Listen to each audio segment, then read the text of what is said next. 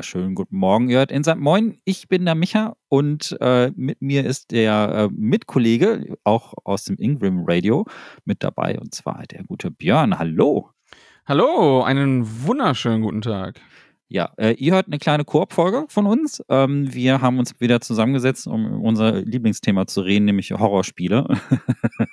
und äh, während wir schwitzen und äh, unsere Heuschnupfen erliegen und so, ähm, äh, haben wir uns äh, parallel so ein kleines bisschen schlau gemacht über die äh, kommenden Horrorspiele, die da kommen. Und ihr hört diesen äh, Podcast in beiden Feeds, also sowohl bei Insert Moin ähm, als äh, Sonntagsfolge und äh, aber auch bei Ingram Radio als kleine Bonusfolge, die mit reingeworfen wird. Und ich freue mich, Björn, dass wir Zeit gefunden haben, hier uns ein kleines bisschen ja, ja diese, diese Flut der Spiele äh, sehr gerne. Es ist, ja. es ist absurd, wirklich. Ich weiß, dass mir, also die Leute, die mir normalerweise vielleicht nur auf YouTube oder so folgen, ähm, die hören dann auch hauptsächlich eben was mehr von den großen Präsentationen, ne, weil es sich halt aufmerksamkeitmäßig natürlich da immer lohnt, drüber zu reden und ich mich dann ja. gerade im AAA-Bereich immer oftmals über gewisse Dinge beschwere.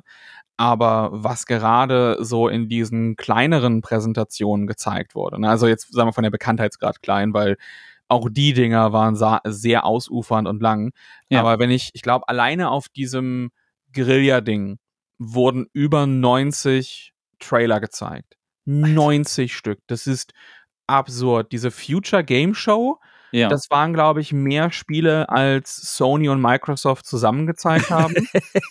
und dann waren ja auch noch so kleinere Sachen wie das äh, Black Voices Gaming, äh, Dames for Games, der das Accessibility Showcase, ja. ähm, der Wholesome, ähm, Wholesome äh, Showcase. Also da ist ja wirklich unfassbar viel zusammengekommen und neben den ganzen anderen Dutzenden Spielen, die ich mir jetzt auf meine Wunschliste gepackt habe und einfach mal so tue, als würde ich auch irgendwann die Zeit haben, diese ganzen Spiele, wenn sie rauskommen, dann auch zu spielen, ja. haben uns ja jetzt einfach mal dann gesagt, hey, da waren ja auch ein paar Horrortitel mit dabei.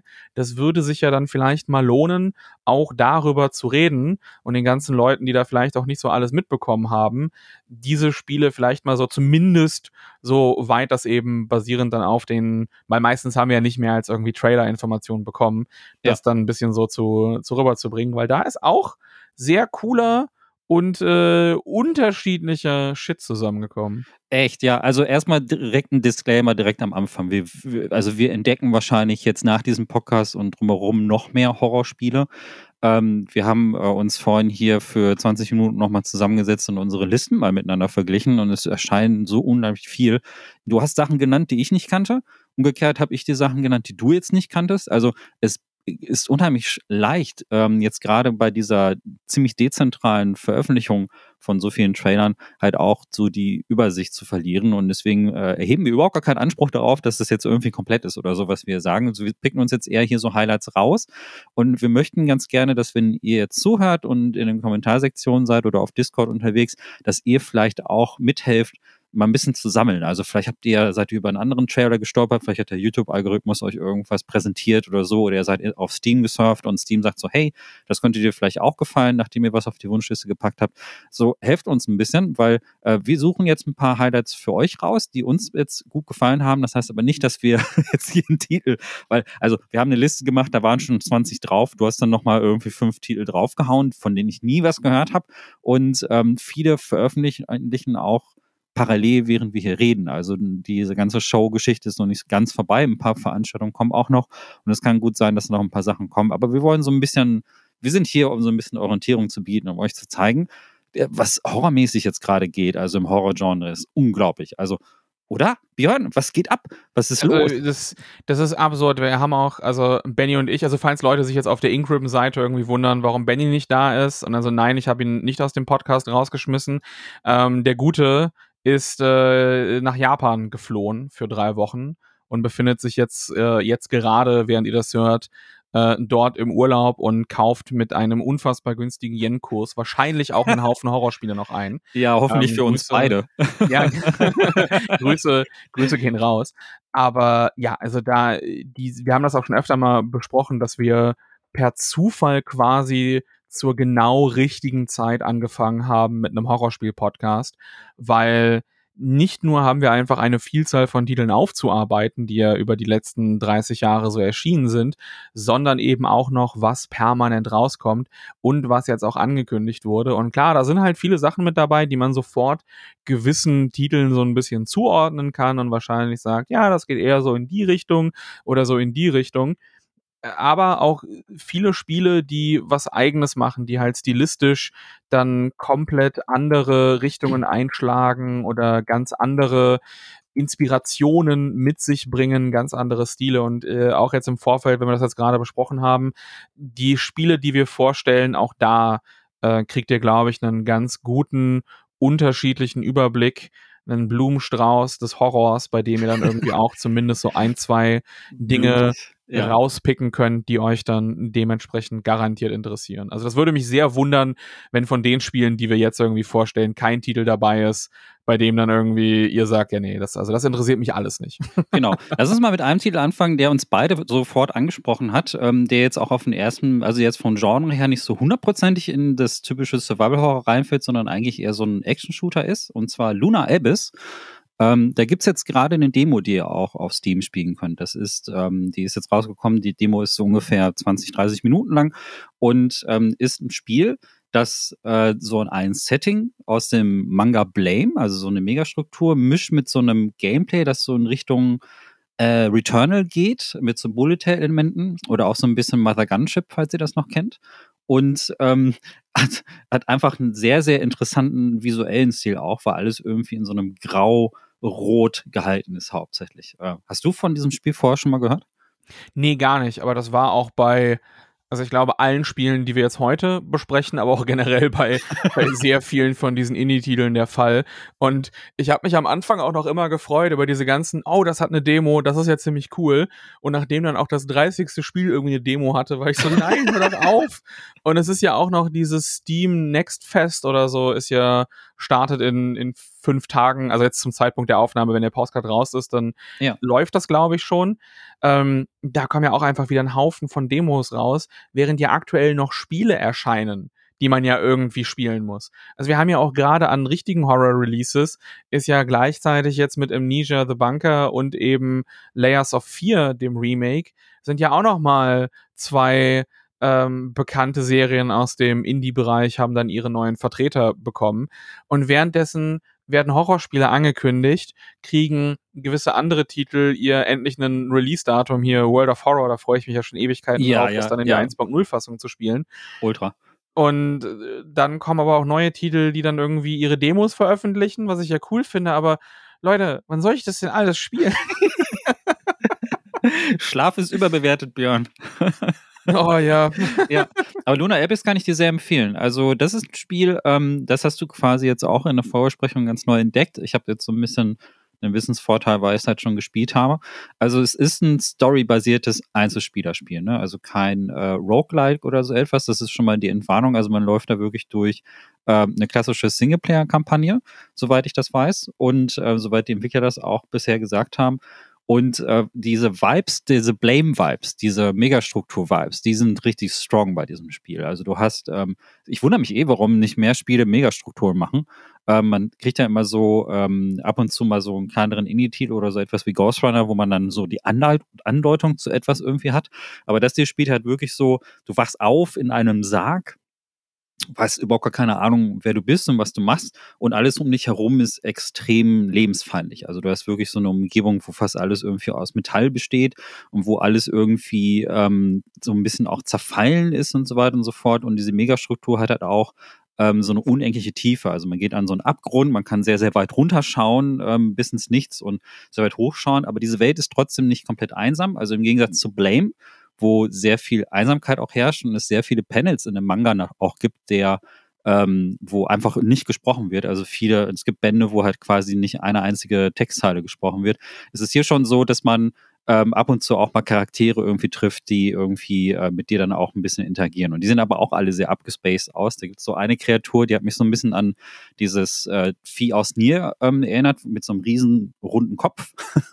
also Ach, großen, du meinst, du meinst äh, Emil, oder? Genau, genau, einem so ein bisschen an Emil erinnert. So leicht anders ähm, vom Stil. Und die größte Überraschung ist, es ist ein Ego-Shooter tatsächlich mit Bullet Hell Patterns. Also man kommt dort, man hat in der Demo auch so eine kleine, äh, so einen kleinen Bosskampf und da musste ich richtig stark an Returnal oder Mother Gunship denken, weil dann halt äh, fette, ja, da Marco-Patterns auf dich zugeflogen kommen und trotzdem wirkt das Ganze relativ bedrohlich und düster. Also das hat mich extrem beeindruckt, wie sie es geschafft haben, so eine Horroratmosphäre, die so die du von dieser Megastruktur kommt, dann halt so mit schnellem Gameplay zu kombinieren. Und das würde ich unbedingt empfehlen, wenn euch diese Spiele irgendwie in dieser Richtung ansprechen. Und ich finde dieses Art-Design total geil. Ähm, das, das war auch das erste, also wie gesagt, ich habe jetzt vor der Aufnahme dann eben auch gerade den Trailer gesehen. Mhm. Und das erste, wo ich sofort dran denken musste, war reflexartig, oh, Returnal aus der, aus der Ego-Perspektive. Genau. Also gerade diese Bullet Patterns, die Farbe, das sind eben auch, ne, manchmal wird dann so ein Ring ausgestoßen, über den man dann drüber springen muss.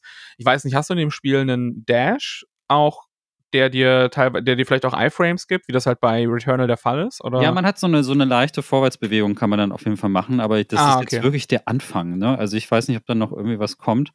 Ähm, kam mir jetzt aber nicht so komplex vor wie bei. Ähm, es ist natürlich ja. auch aus der Ego-Perspektive, ist es gerade bei diesen Projektilen, die können das, glaube ich, auch nicht so dicht machen wie bei Returnal, ja. weil du äh, Ego-Perspektivenmäßig immer ein Problem hast, deine eigene Hitbox irgendwie einzuschätzen und dann, ob dich dann irgendwas trifft oder nicht, ist natürlich immer so ein bisschen, ein bisschen, ein bisschen schwieriger, als wenn du halt wirklich das komplette Charaktermodell sehen kannst. Mhm. Aber das fand ich, das fand ich sehr ansprechend, auch generell, wie schnell das wirkte und dann eben von dieser, ne, wie du es eben meinst, diese, diese äh, Superstrukturen. Ich muss irgendwie, ich will dich nicht korrigieren.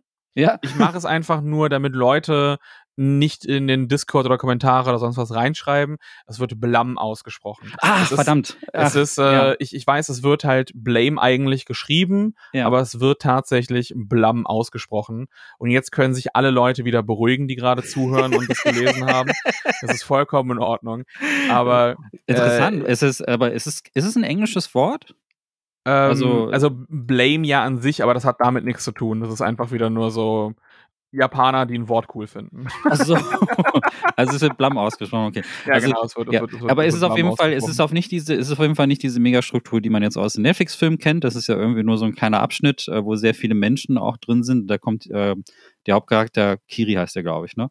Kommt er ja, glaube ich, nur einmal ganz. Ja, ich, ich, ich habe, es ist schon, es ist schon wieder so vier, fünf Jahre her, seitdem ich das gelesen habe, das letzte Mal. Ja, also es ist, es erinnert wirklich stärker, wird, erinnert auf jeden Fall stärker an diese etwas einsameren Aspekte und so. Und ähm, ich habe da, es gibt dieses eine Strategiespiel, das mir auf der Zunge liegt, ähm, was auch diesen Schwarz-Weiß-Stil hatte. Ähm, von oh, Michael, du weißt, Strategiespiel, meine große Stärke.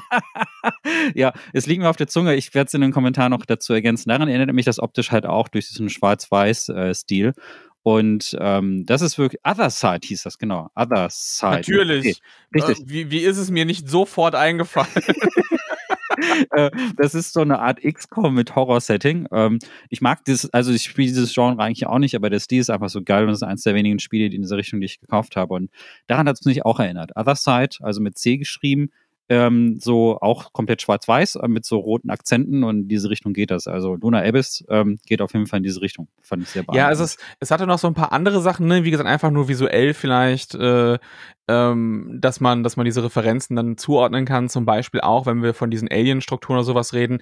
Es gab eine Sequenz im Trailer, wo du an so einer, wie, wie so einer, äh, als, als würdest du auf wie so einer, so einer ähm, hier Schwebebahn irgendwo ja. entlangfahren. Und das hatte dadurch sofort so Prey-Vibes. Also das originale Prey, das, das, das erste, das erste Prey, wo du ja auch so durch so ein riesiges Alien-Schiff-Komplex-Basis ja, ja. irgendwie gegangen bist. Ja. Und dann gab es aber auch noch so Plattformsegmente, die ich gesehen habe aus der Ego-Perspektive. Und genau. die haben mich dann wieder so an Metroid Prime erinnert was ja natürlich auch eine Sci-Fi-Setting hat, da passt das dann nochmal noch mal rein.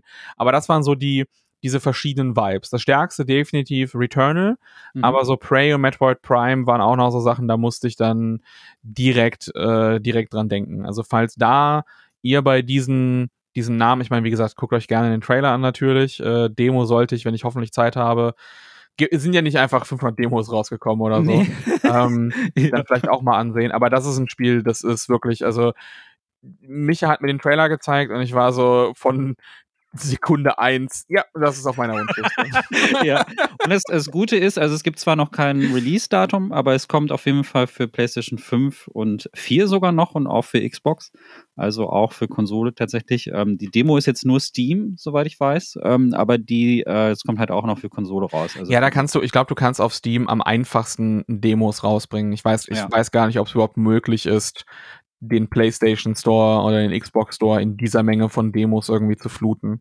Nur der Entwickler sagt mir gar nichts. Also Bonsai Collective heißt der, was ein echt cooler Name ist, aber äh, von denen habe ich vorher noch nie gehört. Also ähm, auf Steam ist es auch tatsächlich deren erstes Spiel, das da untergebracht ist und ähm, von denen hast du wahrscheinlich ich, auch Ich finde es auch absurd, dass einfach Indie-Spiele mittlerweile so aussehen können. Es ist heftig, ne? Also ähm, ich habe auch irgendwie nicht gehört, dass es irgendwie, ich glaube, die sind auch neu. Also da, ähm, die sind, das sind Briten, das ist auf jeden Fall, also gegen des Namens, ich hätte jetzt an asiatische Stühle gedacht, aber die kommen tatsächlich aus Großbritannien. Mein Beileid. äh, es sieht überhaupt nicht typisch britisch aus, was, was, immer das heißen soll. Aber es ist auf jeden Fall ähm, ein europäisches Studio. Aber ich habe, ich glaube, die sind komplett neu. Und die sind auf Twitter auch recht frisch. Also da gibt es gerade mal 1500 Follower auf den Twitter-Account. Deswegen glaube ich, ist auch deren Debüttitel. Bin ich sehr gespannt. Cool, cool. Ja, wollen wir mal zum nächsten Titel rüberkommen? Gehen? Ja, soll ich dann mal einen von meiner Liste aus, ja. auswählen?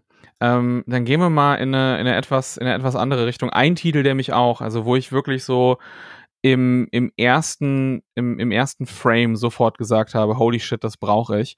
Das war Psychroma von oh, ja. Rocket Adrift. Ich muss auch jetzt mal leider, ich muss auch mal nachgucken. Ähm, nein, auch keinen anderen Titel irgendwie eingestellt bei Steam. Ja. Äh, das ist bisher nur für Steam erstmal angekündigt. Kann ich auch, dadurch, dass das eben sich sehr an Adventure-Spielen orientiert von der Optik, aber hat, was die Farben betrifft, eine, eine sehr reduzierte Farbpalette. Also arbeitet sehr viel mit Türkis und pinken Farben und dann eben auch noch so sehr helle matte Gelbtöne, die sich, äh, die sich da sehr, sehr gut einfügen.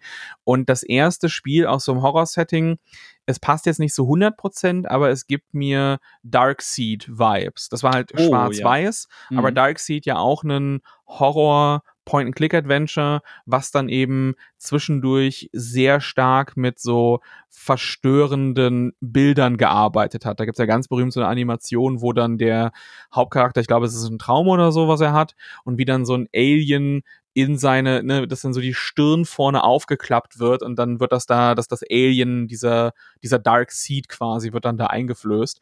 Mhm. Und auch hier hast du im Trailer siehst du so ein Frame bereits, wo, was heißt ein Frame, also es ist ein Hintergrundbild, wo dann der, der Charakter oder die Protagonistin darauf dann rumstochern kann.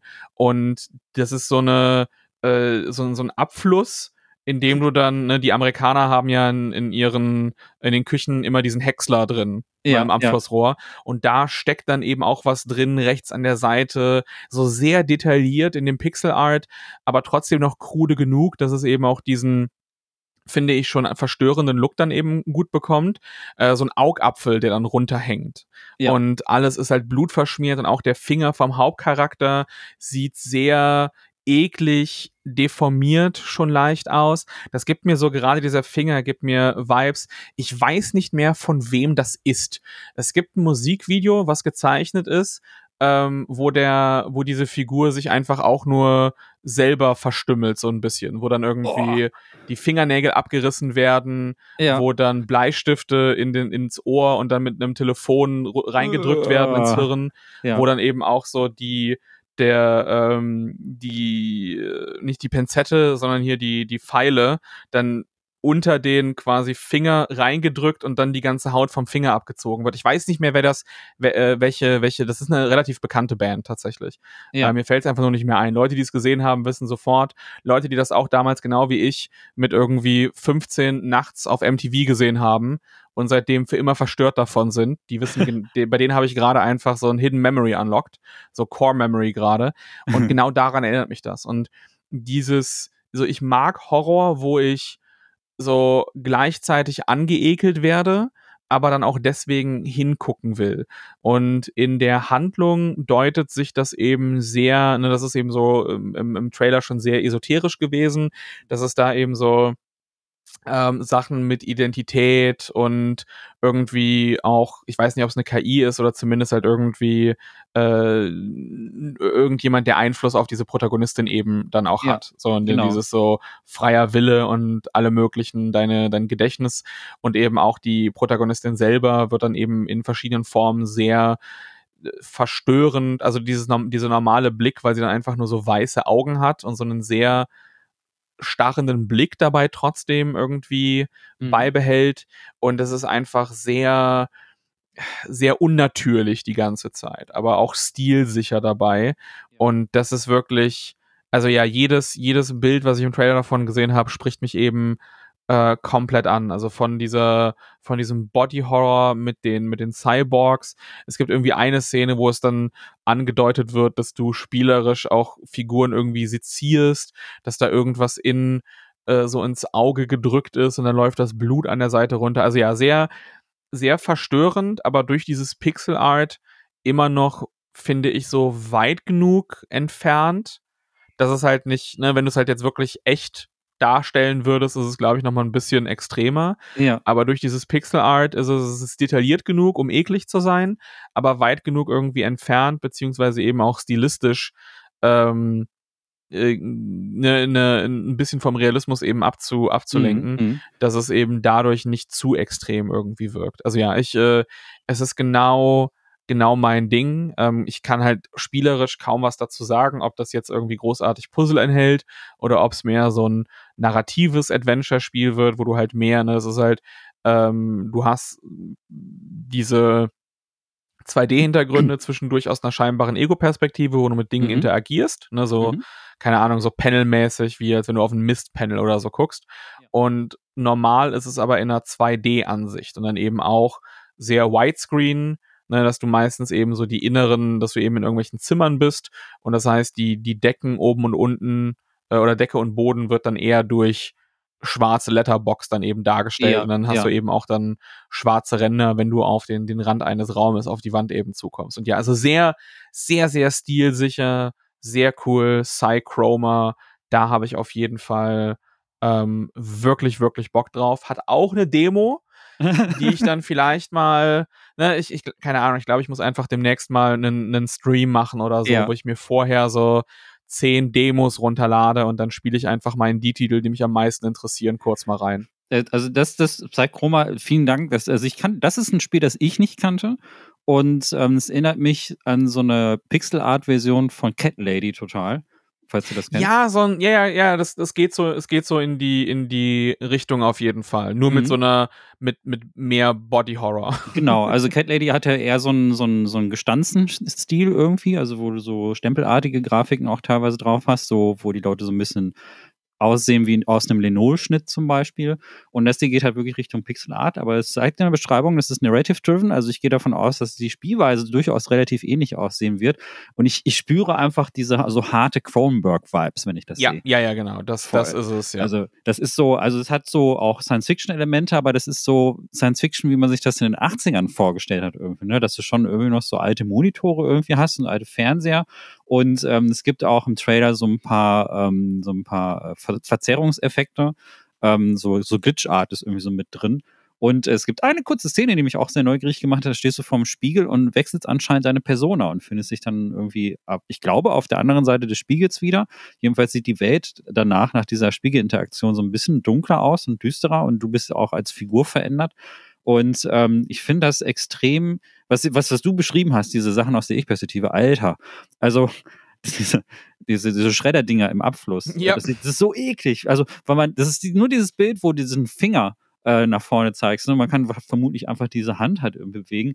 Aber ich finde alleine diese Implikationen, die nur auf diesem Bild drauf sind. Du hast halt, also, es gibt ja dieses Phänomen, dass du, dass du den Drang hast, oder innerlich diesen leichten Drang verspürst, was zu machen, was eigentlich schlecht ist. Ne? Ja, Nämlich diese, diese intru ich weiß, uh, intrusive uh, Thoughts dann. Das genau. dann irgendwie so, so, ich weiß noch das erste Mal, als ich im, als ich meinen Führerschein gemacht habe und ich war auf der Straße und einfach nur dieses Wissen auf einmal, ich könnte jederzeit in den Gegenverkehr fahren. Ja. könnte jederzeit in den Gegenverkehr fahren.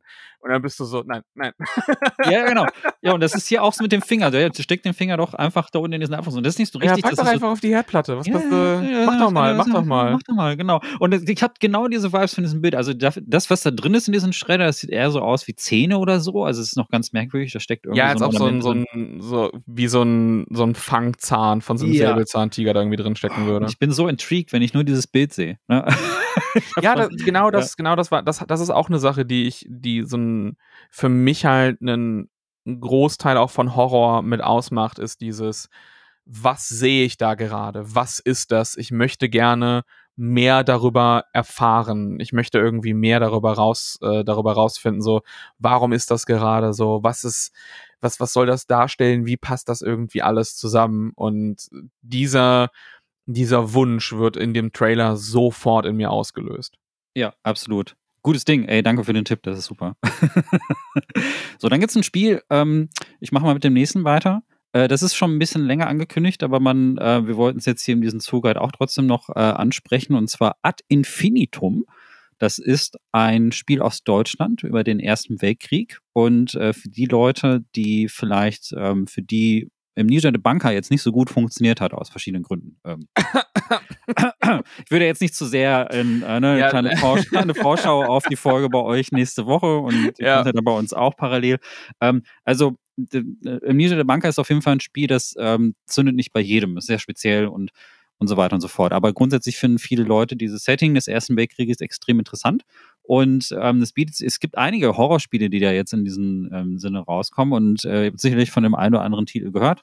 Ähm, aber eins, worüber noch nicht so viel gesprochen wird, ist Ad Infinitum und das ist äh, von Hakate, so heißt, oder Hekate, wenn man es so ausspricht. Das ist ein deutsches Entwicklerstudio und die machen ähm, eine auch so ein First-Person-Horror-Game, äh, auch in diesem Ersten Weltkriegs-Setting, wo aber sehr, sehr deutlich ähm, sehr viel stärkere Silent Hill Vibes drin sind, äh, was man beim Gegnerdesign so ein bisschen sieht und wo sich auch abzeichnet, dass da auch tatsächlich ein bisschen Kampf mit drin ist und so. Und das Ganze, da gibt es so einen Gerson Gameplay Trailer, der hat ähm, so die typische First-Person Narration Sachen irgendwie mit drin, die man so vielleicht auch von Spielen wie vom Bloober Team oder so kennt und so. Aber gleichzeitig aber auch ein paar Szenen, wo zumindest Gegner auftauchen, durch die, wo man zumindest drum rumschleichen kann. Und es gibt so Preview-Bilder, wo auch Waffen zu sehen sind und Ressourcen.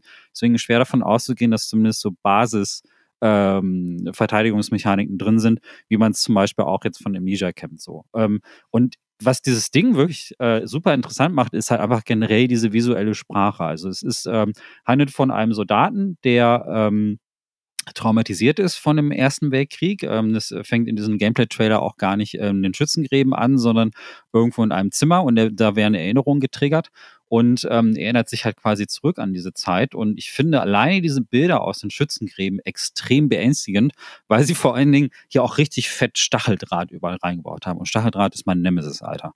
Wenn ich das irgendwie in einem Spiel sehe oder auch in Realität, also ich kriege sofort Gänsehaut bei Stacheldraht. Und es gibt ähm, so eine Szene, wo man gefangen ist in diesem Draht und auch in diesem Draht aber auch so kleine Fleischfetzen und kleine Fleischreste irgendwie drin äh, sieht. Und das finde ich schon extrem unangenehm, weil diese, ich das Gefühl diese habe. Falle aus dem ersten Saw-Film. Ja. Wo jemand durch so einen, einfach einen, einen kompletten, keine Ahnung, äh, als, hättest, als, als hättest du, als hättest du dir, dir irgendwie so ein Pillow Fortress gebaut, aber eben aus Stacheldraht oder so. Ja. Und er muss da dann durchgehen. Das muss doch der, der schlimmste Horror für dich sein, oh, als wenn du da so irgendwie durch müsstest. Furchtbar. Und ich finde, das, also das haben sie hier sehr, sehr stark akzentuiert in den, in den Schützengräben-Szenen. Und ich finde aber gleichzeitig auch, also der Banker zum Beispiel, also im Niger spielt sehr viel im Dunkeln und natürlich sind Schützengräben da auch eklig im Dunkeln, aber hier sind viele Szenen auch sehr, sehr hell, also einfach in so einen Nebel ähm, eingeleuchtet. Und das erinnert mich sehr an den Film 1917 äh, den kennst du bestimmt auch, ne? Der in diesen, dieser riesen One-Take. Und da gibt's ja auch diese Szenen, wo du am helllichten Tageslicht quasi über durch den Schützengrimm durchläufst und das eigentlich sogar fast schon unheimlicher ist, weil du merkst, dass das ganze Nie Niemandsland so halt wirklich das Niemandsland ist, wie die Leute das auch immer sagen. Und ich finde halt diese, ähm, ich finde diese Stimmung, die da, die hat so was Geisterhaftes irgendwie. Ähm, das hat mich sofort angesprochen. Ja, also es, es ist natürlich, ich meine, ich finde es, als du diese Silent Hill Vibes gesagt hast, bei mir im Kopf ist dann sofort, oh, an sich passt das eigentlich? Irgendjemand ja. sollte mal ein Silent Hill mit irgendwie so Kriegsthematik machen, weil ja eine der größten Inspirationen auch für die ganzen Animationen sind ja, ist ja Jacob's Ladder, was ja dann auch auf diesem so Kriegs-PTSD dann eben ähm, genau. basiert. Also eigentlich da an den Ursprung zu gehen, wäre vielleicht mal irgendwie interessant. Ähm, aber ja, also ich finde es stilistisch sehr gut. Ich mochte auch das Gegnerdesign sehr. Ähm, gerade, also ich glaube jetzt nicht, dass du dann vielleicht, dass das große Monster ist, was dich dann wie in Amnesia The Bunker die ganze Zeit verfolgt, sondern wahrscheinlich so einer von diesen vielen Gegnertypen ist oder etwas, was sie auch wie in Silent Hill präsenter dann eben zeigen wollen. Sind, sind verschiedene so, auf jeden Fall, ja. Also das hat man ja, schon ja, gesehen. Also es kann halt sein, dass es, dass es vielleicht so eine Art, also nicht, dass es die gleiche Funktion hat wie ein Pyramid, äh, Pyramid Head oder so, ähm, aber dass es vielleicht ein, ein so ein Hauptgegner mit ist und das Design mit diesem Kopf, der dann so halb runterhängt und dann die die Haut, die wirklich labbrig da äh, bis bis knietief dann dann runtergeht, das finde ich auf jeden Fall sehr cool.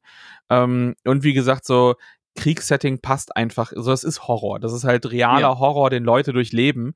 Und äh, das dann als ein Setting zu benutzen, ne, dient ja auch immer, äh, Horror ist ja auch immer, immer gut, mit solchen Metaphern zu arbeiten und dann diese Verarbeitung von dem irgendwie, was Leute denen widerfährt. Und finde ich eigentlich immer eine interessante Idee.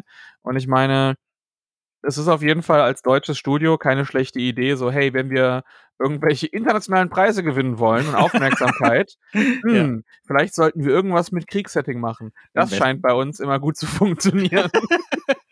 Ja, ich denke ich denk aber auch generell von der Sprache her durchaus ähm, interessant. Also ich gehe davon aus, dass da drin auch äh, Deutsch gesprochen wird teilweise. Oh, finde ich, immer, find ich immer gut. Finde ich immer gut in solchen Settings, ja. wo es halt natürlich reinpasst. W würde jedenfalls Sinn machen. Man sieht im Teaser auch, dass dies nicht nur im Schützengraben spielt. Also ähm, Schützengraben sind, also es wird angedeutet, dass du auch sowas machen musst wie Fallen ausweichen und so, also was durchaus erwarten ist. Ich gehe mal davon aus, dass es auch sowas wie Sprengfallen gibt und so. Aber es spielt halt auch in, in Gebäuden. Also es spielt halt auch, ähm, scheint verschiedene Zeitebenen zu geben, ähm, so dass man jetzt nicht die ganze Zeit dieses Setting hat. Und das ist sicherlich auch ein Vorteil oder eine, ein, ein Plus gegenüber Amnesia der Bunker. Das, was ja sehr, sehr, also es geht ja auch nur vier Stunden, aber das spielt halt wirklich nur in diesem Bunker. Und Ad Infinitum will halt schon vom Szenario so ein bisschen streuen und Finde ich ganz gut. Das, äh, übrigens, das Monsterdesign. Kennst du den Film Frankensteins Army? Äh, nein. ja, äh, aber du hast Resident Evil Village gespielt, ne? Ähm, Natürlich. Hast du, hast du, da diese Kontroverse mit dem Regisseur Richard Raphorst ähm, mitbekommen? Raphorst? Äh, ich glaube nicht. Also außer die, wie gesagt, sag mal kurz die Kontroverse, aber der Name sagt mir definitiv nichts. Das ist, äh, es gibt doch in dieser Fabrik, ähm, gibt es doch diesen Gegner, der diese, diesen Propellerkopf hat, ne? Wo dieser Propeller ähm, ja, ja. Oh, die, die Anschuldigung, dass das äh, Plagiat gewesen wäre von Capcom, oder? Ja, genau. Und, ja, nee, äh, das, hatte, das hatte ich mitbekommen, ja. Und der hat, das hat, also, ist nicht von der Hand zu weisen, die Inspiration ist einfach klar da. Und dieser Film, Frankensteins Army, der spielt eigentlich im Zweiten Weltkrieg, aber da ist die Idee, dass halt irgend so ein verrückter Nazi-Doktor ähm, solche Kreaturen halt bastelt. Klassiker. Und das ist so ein, Genau, das ist ein Klassiker. Und das ist halt so ein Low-Budget ähm, Found-Footage-Film, der vor allen Dingen, also der, der hat wirklich so ein sehr, sehr analoges Monster-Design. Also und diese, diesen Charakter mit dem Propeller haben sie wirklich tatsächlich äh, auch gebaut wie auch immer sie das geschafft haben, aber das ist wirklich ein Typ, der mit diesem Propeller-Ding durch die Gegend läuft. Echt. Also keine Computeranimation oder so. Also das haben sie wirklich gebaut. Dafür ist der Film auf jeden Fall sehr sehenswert. Und ähm, diese, daran hat mich das aber auch erinnert, weil da, also ich weiß nicht, was das ist, aber diese Kreaturen haben dann irgendwie so, so Stelzen als Erweiterung, also irgendwie so Metallgerüste ähm, irgendwie, auf denen sie dann irgendwie laufen. Und äh, da sind halt auch so sehr, sehr viele metallische Gegenstände mit dabei. Also so ein kleines bisschen wie bei Tormented Souls, so, und so ungefähr in diese diese Richtung könnt ihr euch das gerade ah. vorstellen. Ne? Also Frankensteins Army ist so ein, ich will jetzt nicht sagen Hidden Gem, also der Film hat viele Schwächen, aber es ist ein Found-Footage-Film und da musste ich wirklich sehr stark an diese, an diese Figuren denken und nur, dass es halt äh, jetzt Erster Weltkrieg ist und das ist schon ganz cool. Muss ich mir definitiv mal, mal ansehen. Ich meine, hört auf, hört sich auf jeden Fall an wie ein, wie ein Film, der mir gefallen könnte. Ist sehr, ne? ne also ach, äh, behaltet meine Worte im Hinterkopf, ist es ein Film, den guckt man hauptsächlich wegen diesen Kreaturen. Und da kommt dieser Propellertyp auf jeden Fall her. Ähm, und äh, in Resident Evil Village war ich da so ein bisschen überrascht. Äh. Und so einen habe ich jetzt in Art Infinitum nicht gesehen, aber dieser Stil, der ist auf jeden Fall so schön bizarr und spricht mich auf jeden Fall sehr an. Also ich bin sehr gespannt und das Spiel kommt schon im September angeblich raus. Also soll dieses Jahr im September noch erscheinen. Wahrscheinlich erstmal nur für den PC, also von Konsolenversion steht ja, noch nichts. soll ja. auch besser nicht im Oktober erscheinen. Ganz, ganz im Ernst. Leute, es kommen schon genügend Horrorspiele so im, im Oktober raus. Wir können, wir können, wir können aufhören. Ne? Es gibt noch November. bitte, bitte, bitte da könnt ihr auch noch, da könnt ihr auch noch, ist auch noch dunkel draußen früh, können wir auch noch irgendwie Horrorspiele rausbringen und auch noch im September, dass man die in den Oktober rein, reinnehmen kann. Ja. Aber wenn man jetzt gerade schon so Heavy Hitter wie Alan Wake 2, World of Horror Stimmt. und Alone in the Dark Remake hat, die alle drei, ich glaube, innerhalb von einer Woche oder so. Das ist absurd, ey. Ja, ich muss mir auch Urlaub nehmen, ey. Dann, ja. dann packt eure Horrortitel Titel noch gerne in Monate, wo, wo es nicht komplett voll ist. ähm, äh, wird gepublished von Nakon vielleicht noch so ähm, als Hinweis, was ein Hinweis darauf ist, dass es wahrscheinlich auch wirklich erscheint. Ähm, und äh, Nakon, das sind die Leute, die jetzt zum Beispiel ähm, Steel Rising gepublished haben und so. Also diese. Ah, okay, alles ja? klar. Oder, oder halt auch weiß nicht, Clash, Artifacts of Chaos oder auch diese Fahrradsimulationsspiele und so, also durchaus schon Publisher hinter, der viel Erfahrung hat. Deswegen gehe ich auch davon aus, dass dieses Spiel wahrscheinlich. Bei Indie-Games ist ja, ne, also nicht, das soll jetzt nicht blöd klingen, aber manchmal hat man, ähm, wenn das self-published Sachen sind, dann sind die Daten ja oft auch nicht komplett äh, oder nicht so richtig definitiv. Das hat man ja an Routine zum Beispiel gesehen. Kennst du das Spiel? Routine? Ja, ja. da warte ich seit 15 Jahren drauf. ich meine, man hört zwischendurch immer mal wieder was, aber. Ja. Aber ja, das ist auch so Vaporware irgendwie. Keine Ahnung, ja. ob es noch, noch kommt oder nicht. Es, es, würde mich auf jeden Fall sehr freuen. Ja, ja, ja. Aber das, da gab es jetzt im Zuge der letzten Tage jedenfalls nichts Neues. Deswegen äh, Daumen drücken. Okay, nächster Titel. Sollen wir noch zwei? Alles klar, genau. Das, was ich dann, weißt du, ich mach mal mit, mit den 2D-Titeln, weißt du, du gehst ja in die Ego-Perspektive, dann gehe ich jetzt mal in die, in die 2D-Ansicht. Ja. Ähm, und auch ein Spiel, was jetzt nicht gerade in, wo man jetzt drauf guckt und sagt, das ist klassischer Horror, weil es ist ein 2D-Action-Titel, also ein 2D-Action-Plattformer, äh, ich weiß nicht, ich glaube Metroidvania, genau. 2D Hand-Drawn Metroidvania. Mhm. Und hat aber eine auch so sehr ähm, Punk-Gore-Ästhetik. Also die Protagonistin ist so too angry to die einen Cyborg und du siehst ja. eben auf dem Cover ist schon so, die oberen Schichten sind abgenommen und du siehst einfach nur noch die Haare und hat so ein riesiges so Fuck you Grinsen mit den zwei Mittelfingern ausgestreckt und du siehst dann quasi die den Körper da drunter, so Körperwelten-Style, aber ja. wie bei so einem Cyborg, der eben halb Maschine, halb irgendwie so eine fleischartige Stränge ähm, drum, drum herum gehen. Und auch diese, dass das ganze Spiel selber bringt das auch rüber, dass eben wirklich die Aktionen da draus sehr ne, aggressiv sauer eben wirken und dann natürlich der Name eben mit Cookie Cutter passt natürlich sehr dazu. Charakter wirkt so ein bisschen so diese äh, was du oftmals so in diesem Rockabilly Style irgendwie hast mhm. ähm, bei, den, bei den Frauen. So in die Richtung geht das sehr, aber noch so ein bisschen mehr punkiger drin. Ähm, und die ganze Umgebung hat aber auch ne, dass du dann durch Gänge läufst, wo eben der ganze Bildschirm pulsiert und aus irgendwelchen fleischigen Ebenen sind. Ja, und die ganzen Bosse sind eben auch teilweise sehr deformiert und hast dann auch finnische Angriffe, bei denen du so die Animation erinnert mich dann teilweise so ein bisschen an die Sachen von ähm, äh, Paul Robertson. Hm, stimmt, ja, der, ja, genau. Der, ähm, unter anderem zum Beispiel das äh, Scott Pilgrim ja. ähm, versus The World, The Game äh, und Mercenary Kings. Da hat er die, ähm, das, das ähm, Art übernommen. Und hier ist es jetzt eben kein Pixel Art, das ist 2D Hand-Drawn, aber es bringt eben so ein ähnliches Gefühl rüber, dass dann die Leute, dass dann so ein Gegner irgendwie einfach so, oh, und dann kommen irgendwie ja, ja. irgendwelche fleischartigen Sachen aus dem, aus dem raus. Und die Finisher, die auch hier gezeigt werden, um beispielsweise Bosse zu besiegen, dann holt die Protagonistin wirklich so, reißt die Augäpfel raus, springt dann nach unten und zersägt den kompletten Gegner in der Mitte, aber halt von der, von, von diesem Gore-Faktor immer mehr auf eine doch sehr übertriebene Art und Weise, aber auch nie mit so krassem Blut, sondern eben auch genau wie das Logo ist dann Blut oftmals dieses Danganronpa-artige ähm, pinke Blut und es ist halt mehr, dass das ist so die die Guts und alles Mögliche ähm, doch sehr, ich ich weiß gar nicht, wie man das so ähm, artig beschreiben soll, mehr yeah, als alles yeah. so Schleim, schleimmäßig irgendwie aussieht mit sehr bunten, knalligen Farben ähm, ja, eben ja, auch. Ja. Also einen sehr comichaften Stil, wodurch das Ganze nochmal, ne, das ist jetzt nicht dieses super eklige, aber dadurch kann es sich wahrscheinlich auch erlauben, dann sehr absurde Finisher irgendwie auszuführen. Und einen 2D-Action-Plattformer habe ich immer gerne. Ich liebe Charaktere, deren Persönlichkeit ist, I'm too angry to die mhm. und einfach nur auf Rache aus sind und diese komplette Ästhetik und Attitüde vom Spiel plus eben dann auch nochmal den, den Gore-Faktor dabei das, das liebe ich wirklich. Also da bin ich, bin ich auch vollkommen, vollkommen dabei. Das Spiel hat noch keinen ähm, Release-Datum bekommen. Äh, ich habe es auf meiner Steam-Wunschliste, was nach meiner eigenen Regel da bedeutet, dass es erstmal nur für den PC angekündigt wurde. Zumindest stand das eben so im Trailer drin. Ja. Und die Entwickler sind Subcult Joint, die laut Steam auch kein anderes Spiel bisher gemacht haben. das ist so krass, ne? So viele Debüttitel, die man da auch sieht. Ja, ich nehme an, das sind ja meistens jetzt nicht die ersten Spiele von den Entwicklern, sondern ja. ne, oftmals sind das ja Leute, die in auch bei großen Publishern gearbeitet haben und das wird ja auch immer mehr. Also du siehst das ja, dass wir hatten ja gerade erst heute die Meldung von irgendwie hier Mr. Booty himself äh, von Microsoft, der meinte, ja, die normale Entwicklungszeit von so einem AAA-Spiel ist mittlerweile eine halbe Dekade, so ja, ja, fünf Jahre plus. Und da gibt's natürlich sehr viele Entwickler, die so, ey, das ist nicht mal meine Vision, für die ich hier fünf Jahre arbeite. Das mhm. ist die Vision von irgendwelchen anderen Leuten und ich habe selber irgendwie coole Ideen.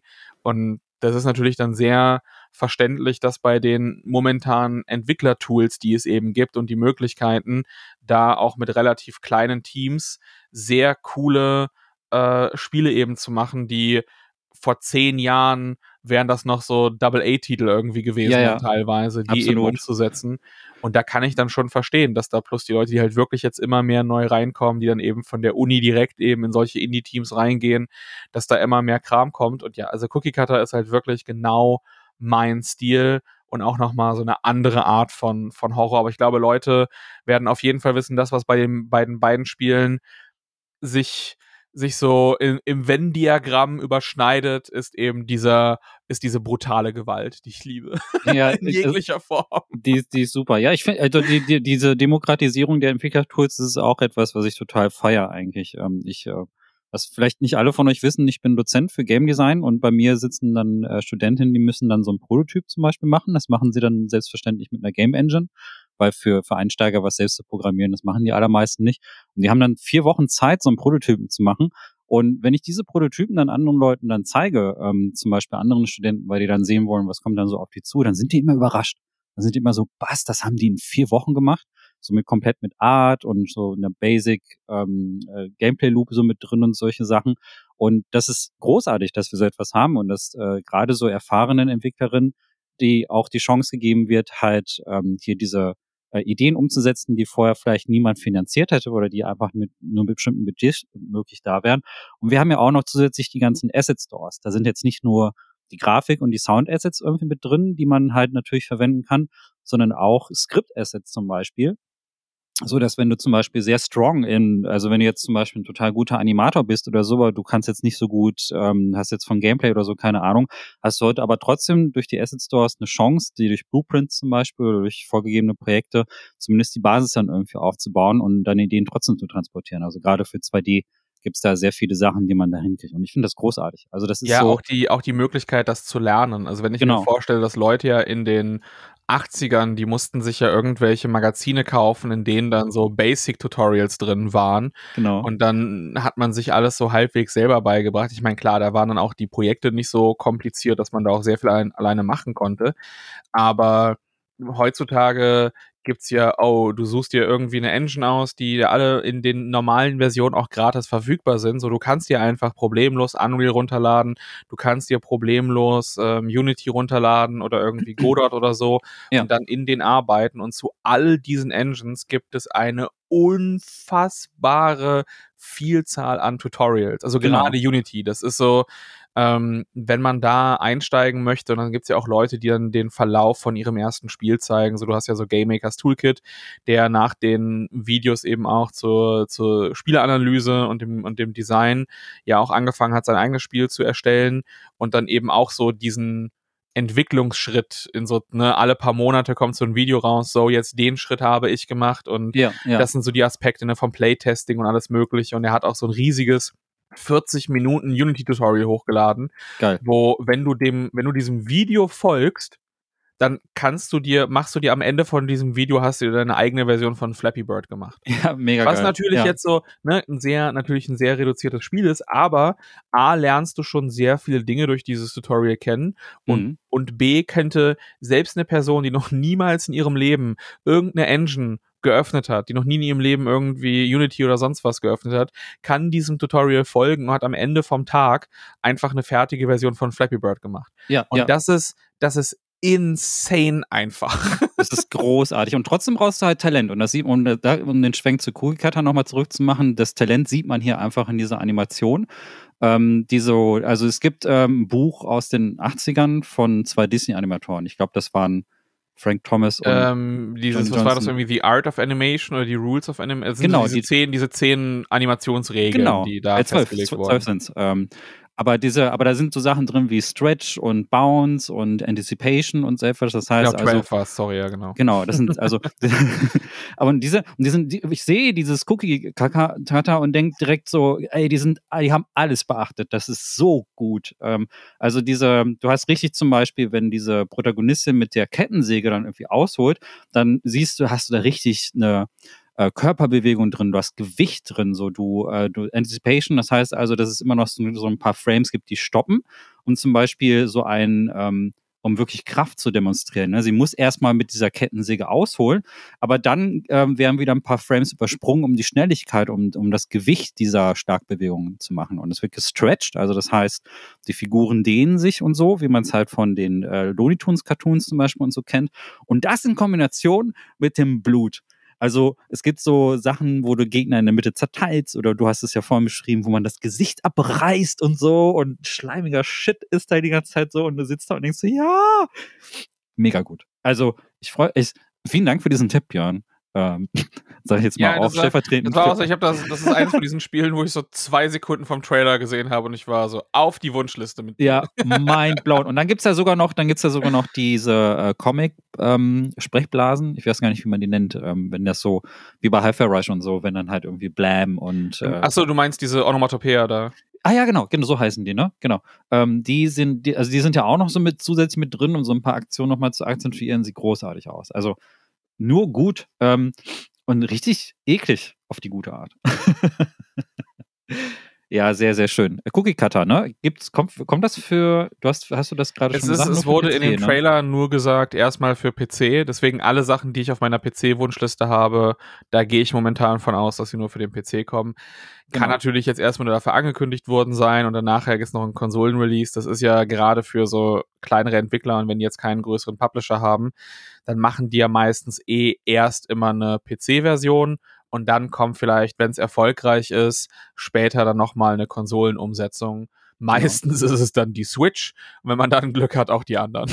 ja, ja, aber diese Art, ich würde mich, würd mich wundern, wenn diese Art von Metroidvania jetzt nicht irgendwie auf die Konsolen käme. Also Alter, ich würde mich, also wenn ich, wenn ich hier fucking Microsoft, wenn ich Phil Spencer wäre, dann hätte ich mir diese ganzen Präsentationen angesehen und einfach nur mitgeschrieben, okay, wen, wen schreibe ich an, um mal günstig ja. in den Game Pass reinzuholen. Wen, ja genau, das, das sieht, das sieht wirklich nach einem, nach einem Ding aus, das müsste in, ins Game Pass Portfolio irgendwie rein. Also, würde mich auch extrem wundern. Ja, sehr gut. Ähm, noch kein Termin, aber äh, bin mir ziemlich sicher, das wird für Furore sorgen, wenn das rauskommt. So, wir haben jetzt noch, glaube ich, drei Titel, ne? Ähm, wenn ich das jetzt richtig sehe, die wir uns Ja, du hattest noch zwei, ich hatte noch einen.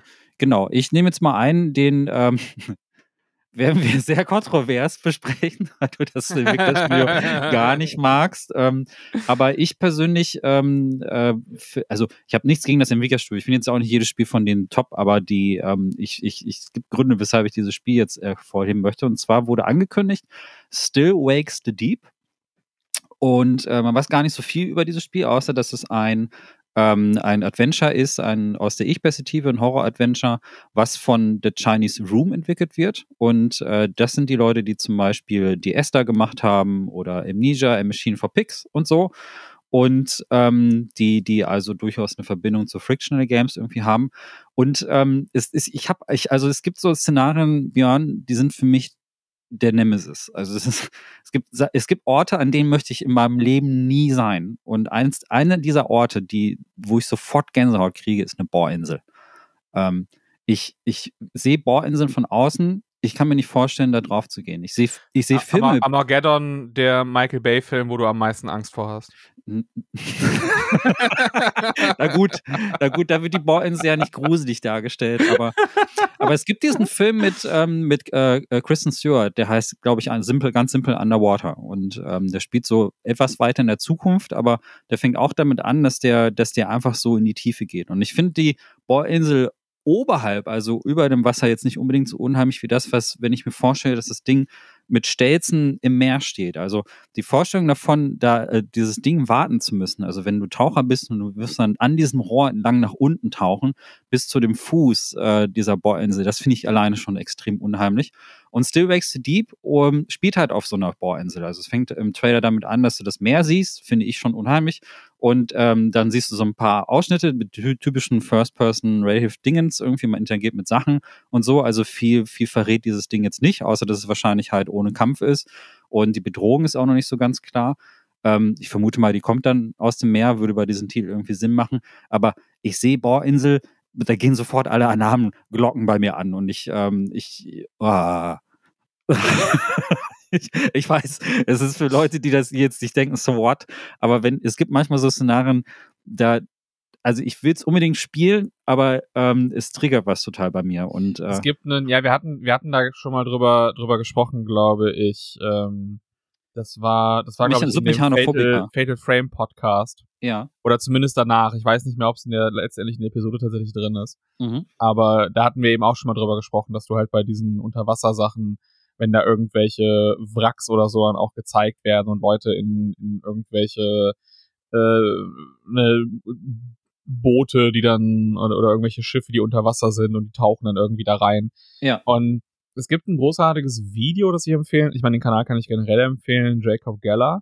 Ja, ja, ja, ja, ja. Der ja. hatte auch unter anderem ein Video dazu gemacht, äh, zu gemacht, äh, Fear of, ich weiß nicht, ob es Fear of Water oder Fear of Underwater, Fear of Deep Water. Hm. Geht einfach mal auf Jacob Geller, den, den Kanal. Geller genauso geschrieben wie Ross und Monica Geller aus Friends. Einer der und besten YouTuber aller Zeiten. Äh, ja, ja. Ja, und der hat auch, der hat auch, ähm, also generell, falls ihr Horror mögt, ist das ein hervorragender Kanal. Ähm, hatte auch schon so Videos eben darüber gemacht, über ähm, äh, Fear of äh, Depth beispielsweise, ne, also von irgendwelchen Tiefen oder Fear of, ähm, äh, of the Cold, so eben auch dann anhand meistens eben von Spielen, die das dann eben auch zeigen. Ne? Mhm. Ähm, und äh, ja, genau, das heißt, ich konnte das darüber ganz gut mal so erklärt bekommen für mich ist das etwas, dass ich nicht, ich mag halt dieses daran, dieses, ne, was könnte da irgendwie drin sein und du gehst dann so tief und ist das dann noch irgendwie, oh, die Vorstellung davon, wie funktioniert das eigentlich und so, mhm. aber äh, an sich habe ich da jetzt selber so, so keine Angst vor. Das heißt, so, ich finde zwar das Setting irgendwie ganz cool da drin, so isoliert, aber für mich, ob das jetzt irgendwie ein ein Bunker ist oder ob ich auf einem U-Boot bin oder in einer Bohrinsel, solange ich halt nicht draußen bin und dann den Unterschied sehe, ähm, könnte ich auch irgendwie im Setting von Zero Escape auf einem Boot gefangen sein oder so. Das macht für mich dann persönlich eben keinen Unterschied aus. Also ich, ich habe jetzt inhärent keinen Horrorempfinden, wenn ich dann so ein Setting habe, im Gegensatz ja, ja, zu dir. Das ist bei das mir wahrscheinlich dann eher in dem Fall bei dem Spiel ein Nachteil weil ich eben den Horror nicht direkt so mitbekomme. Ja, ja, und ich glaube, dass, also du magst Shiny Room ähm, nicht, äh, deswegen nicht. ist es wahrscheinlich Über, äh, für überhaupt dich. nicht. äh, überhaupt nicht. Ähm, oh Gott, oh Gott, jetzt kommt der, jetzt kommt der, der Shiny. Ja, ich habe hab das, hab das schon mal in meinem Video gemacht, ich muss das jetzt nicht ja. nochmal machen. Aber es ist, es ist eine, es ist ein Entwickler, wo die Leute wirklich den Geruch ihrer eigenen Fürze mögen und wo ich das Gefühl habe, das ist einfach eine Gruppe von irgendwelchen keine Ahnung, ja. äh, nicht erfolgreichen Philosophie und Germanistik, also in, so Eng Englisch quasi in dem Fall, die einfach gerne schlechten Poetry Slam machen oder so und sich gegenseitig einfach nur geil finden, aber ansonsten niemand. Das ist Dear Esther ist der prätentiöseste Kackscheiß, den ich in meinem ganzen Leben je gespielt habe. Noch nie hat ein Spiel mit so vielen Worten so wenig gesagt. Und kein, ich habe ich hab wirklich jedem Spiel, ich habe eine Chance gegeben. Ich habe Machine for Pigs gespielt, ich habe es nicht gemocht. Ich habe ähm, ich habe Everybody's Gone to Rapture gespielt und ich habe es nicht gemocht. Und in allen Fällen gibt es einfach jedes Mal so ein Paradespiel, was alles, was sie versucht haben, in gut machen. So zum Beispiel, ich habe letztens auf meinem Patreon-Video darüber gemacht, äh, verglichen Everybody's Gone to the Rapture verglichen mit Tacoma. Ja. Von äh, Fulbright, den Machern von, von Gone Home. Und ne, weil du auch in beiden Spielen so ein Setting hast, wo du als ein Observer irgendwo hinkommst, wo was passiert ist, die ganzen Leute sind nicht mehr da, aber du hast die Aufzeichnung noch von den Personen und lernst, und lernst dann darüber langsam kennen, was, was da passiert ist. Und ja, also ich bin literally eingeschlafen bei Everybody's Gone to Rapture um, als so ich das versucht ja. habe durchzuspielen. Mehrfach da, abends. Da sind wir, da Mehrfach sind wir, abends eingeschlafen. Ja, das ist krass. Da sind wir so unterschiedlich. Also in dem Punkt, weil ich mochte das total gerne. und, und, aber ich kenne ganz viele, die es auch zum Einschlafen finden. Ich glaube, äh, es, ist, es ist halt ein sehr ultra langsames Spiel mit sehr viel. Es ist sehr, sehr. Also ich gebe dir recht, sie sind, sind schon sehr sophisticated. und, und, und lassen das auch gerne raushängen. Also ich mag die so von, ähm, also wenn ich die so auf Konferenzen höre, dann mag ich die oft auch nicht. Und ähm, bis auf Jessica Curry, die, ähm, die hat die Musik zu Everybody's Gone to Rapture, die finde ich großartig. Aber ich finde auch, dass, dass ich das Gefühl, ich habe dasselbe Gefühl wie du. Ähm, aber ich, ich kann das Spiel, kann das Spiel trotzdem genießen. Ich muss, ähm, die Esther fand ich auch gar nicht so gut äh, wie alle mal gesagt haben. Ich fand es interessant, ähm, aber jetzt nicht so ultra geil.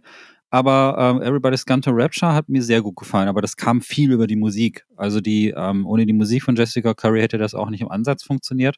Und Ninja Machine for Pigs finde ich nicht schlecht. Also ich fand, ähm, da, ich finde andere Ninjas besser. Äh, aber das äh, fand ich schon ähm, okay. Aber ich kann total verstehen, dass, dass, dass, dass es etwas ist, weil es ist, es ist wirklich der Inbegriff des Walking Simulators. Wie, ähm, ich hasse dieses Wort, äh, da müsste man eigentlich mal einen anderen Begriff für finden, aber es ist wirklich er hat genau sich das. halt leider zu sehr eingeprägt und man Ja. weiß sofort, was gemeint ist. Das ist das Problem. Er ist einfach Ja. zu effektiv. Das, du benutzt ihn und Leute wissen genau, was, was, was gemeint ist damit. Das ist das Schlimme. Aber es ist, aber wenn du diesen, diesen in Anführungsstrichen Vorteil von mir jetzt nicht hast, dass du das Szenario, also die äh, Bohrinsel an sich gruselig findest, ich glaube, dann wird das Spiel ganz schlimm für dich. es, wir, wir müssen halt mehr davon sehen. Also Ja. es ist ja, glaube ich, noch irgendein, irgendwer anders ist noch mit dran beschäftigt oder beteiligt. Also der nicht, Publisher ob- Secret Mode ist noch mit dran, aber die kenne ich nicht. Denen Ah, habe ich okay, nie was alles klar, gehört. deswegen. Ich glaube, also wie ich das mitgekriegt habe, das ist ja auf der auf dem Xbox-Event vorgestellt worden Mhm. und wird ja auch, glaube ich, dann im Game Pass drin sein. Ne? Ich glaube, das war eines von den. Spielen, Ja, die ja. dann Day One im Game Pass sein werden. Und das heißt, ich werde es halt wie immer auch ausprobieren, weil die Sache ist halt auch, dass die Settings immer interessant sind. Ich fände das Setting von und das grundlegende Konzept von zum Beispiel Machine for Pigs super interessant. Ich finde Everybody's Gone to the Rapture hat eine sehr coole, einen sehr coolen Stil, sehr Mhm. cooles Art Design und eben auch so das Setting von einem äh, ne, englischen Dorf, was ich glaube, es ist ein, ist glaube ich kein irisches, es ist ein englisches, ne, in dem Fall. Ich glaube, es ist ein, ja, ich glaube. Ja, genau, so, ein- so ein klassisches, ne, irgendwo, was so Countryside ähm, dann, äh, dann, dann irgendwo ist, ne, auch noch so eine alte Telefonzelle, die du dann irgendwie vorfindest und sowas. Und du Mhm. kannst den ganzen Kram halt erkunden. Und die Ästhetik davon finde ich wirklich super. Aber sowohl spielerisch als auch was die, was die Charaktere, Handlung und so alles betrifft, strukturell ist das, finde ich, das katastrophal jedes Mal. Das heißt, natürlich, es würde mich freuen, wenn es diesmal anders ist, aber gerade Leute, die sich dann halt für so wichtig halten, die, die sind dafür bekannt, Kritik sehr gut anzunehmen und umzusetzen.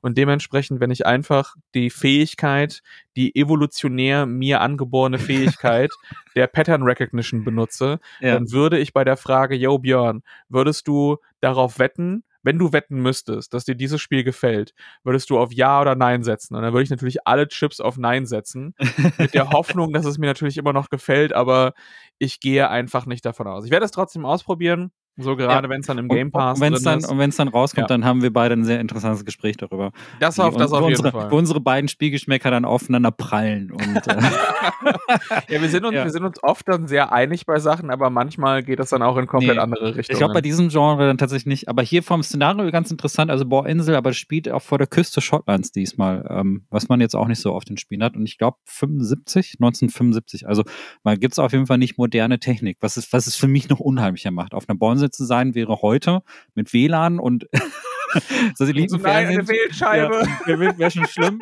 Aber wenn ich, wenn ich wüsste, dass es nicht mal Mobiltelefone gibt, also man hat überhaupt gar keinen, gar keinen Kontakt Ich weiß aber auch nicht, ob du da Empfang hättest. Also ich weiß nicht, ja. wie es in Schottland aussieht, wenn du in der deutschen, an der deutschen Küste irgendwie eine Bohrinsel hättest, no chance da Empfang zu haben. Oh, ganz schlimm, ey. Also, äh, also, oh ich kann mir das, ich kann mir das nicht vorstellen damals irgendwie. Und es gibt so einen kleinen, kleinen, kleine Szene, wo ähm, Helikopter zu sehen ist und der ist anscheinend nicht in Betrieb. Und wenn das der einzige Ausweg daraus ist, in so auf so einen Helikopter, das ist ja auch in der Realität. Also ich glaube, mit Booten wird da nicht rübergefahren. Dann, ähm, boah, nee, also für mich ist das, also es ist wirklich John Carpenter's The Thing für mich. Äh, also irgendwo am Arsch der Welt zu hocken. Diese typische Horror-Trope, das funktioniert bei mir aber auch immer. Also diese Sorte Film mag ich auch generell gerne, sowas wie Seer oder Event Horizon das, oder so. Ich mag das für den ja. Setup. Ich mag das so, dass es diese Stakes gibt im Film. Ne? Genau. Die, die, den Spannungsaufbau, den liebe ich dadurch. Dass es für die Leute keine Möglichkeit gibt zu entkommen, bis dann irgendwie die Hilfe da ist. Aber dieser inhärente Horror davon, wo ich mir so, oh Baby, ich bin von der Außenwelt abgeschottet, ganz alleine irgendwo und es ist kalt. Oh, Halleluja. Ja, erstmal was streamen hier. klingt, wie, ja. klingt für mich wie, weißt du, diese Arktis ähm, irgendwie Research Station oder so. Ja. Habe ich da Strom? Kann ich da irgendwie meinen Fernseher und meine Xbox mitnehmen? Ich habe noch Internet. Okay, perfekt, Baby, let's go. Ja. Ja, Insel, kein Problem mit dem Steam Deck. Also. ich wollte sagen, ich nehme einfach meine, ich nehme ja. meinen Laptop, meinen ja. Laptop und meine Konsolen mit. Let's go. ja, interessant, wie wir da ticken. Sehr, sehr, ja, ich bin, ich bin gespannt. Es gibt noch kein Datum dafür, aber wird mich jetzt, also Xbox auf jeden Fall, denke ich mal, bestätigt, weil es ja auf, den, auf dem Event auch war und wird sehr wahrscheinlich auch für Konsolen kommen. Also, ja, übrigens, ähm, ja, noch kein Termin. Jo, äh, dann gibt's noch eins, da habe ich keine Ahnung. Also zwei stellen wir noch vor. Eins, ich denke, über äh, Luto sprechen wir zum Abschluss, weil wir beide was dazu sagen können. Und da gibt's eins, das ist mir jetzt völlig neu. Völlig neu, habe ich jetzt, also hast mir jetzt auch in die Empfehlungsliste getan. Und es sieht sehr interessant aus. Es ist ähm, Pneu, Pneu, Pneumata? Wird das so Ich glaube, Pneumata, nachher ist vielleicht das P irgendwie stumm und es ist Neumata, keine Ahnung. Ja. Ist von Deadbolt Interactive, wo ich auch wieder bei Steam ein einziges Spiel, nämlich das hier gelistet sehe, ja. äh, von, von Perp Games gepublished. Da meintest du ja im Vorfeld schon, auch da wieder die Sicherheit, dass es kommen wird. Hat momentan eben auch keine, also da steht einfach nur bald verfügbar. Es soll bald verfügbar sein. Ne, wissen wir dementsprechend nicht und äh, wurde bei der wurde bei der Guerilla äh, Collective eben gezeigt und habe es darüber dann kennengelernt, sofort auf die Wunschliste draufgepackt. Ich bin sehr gespannt.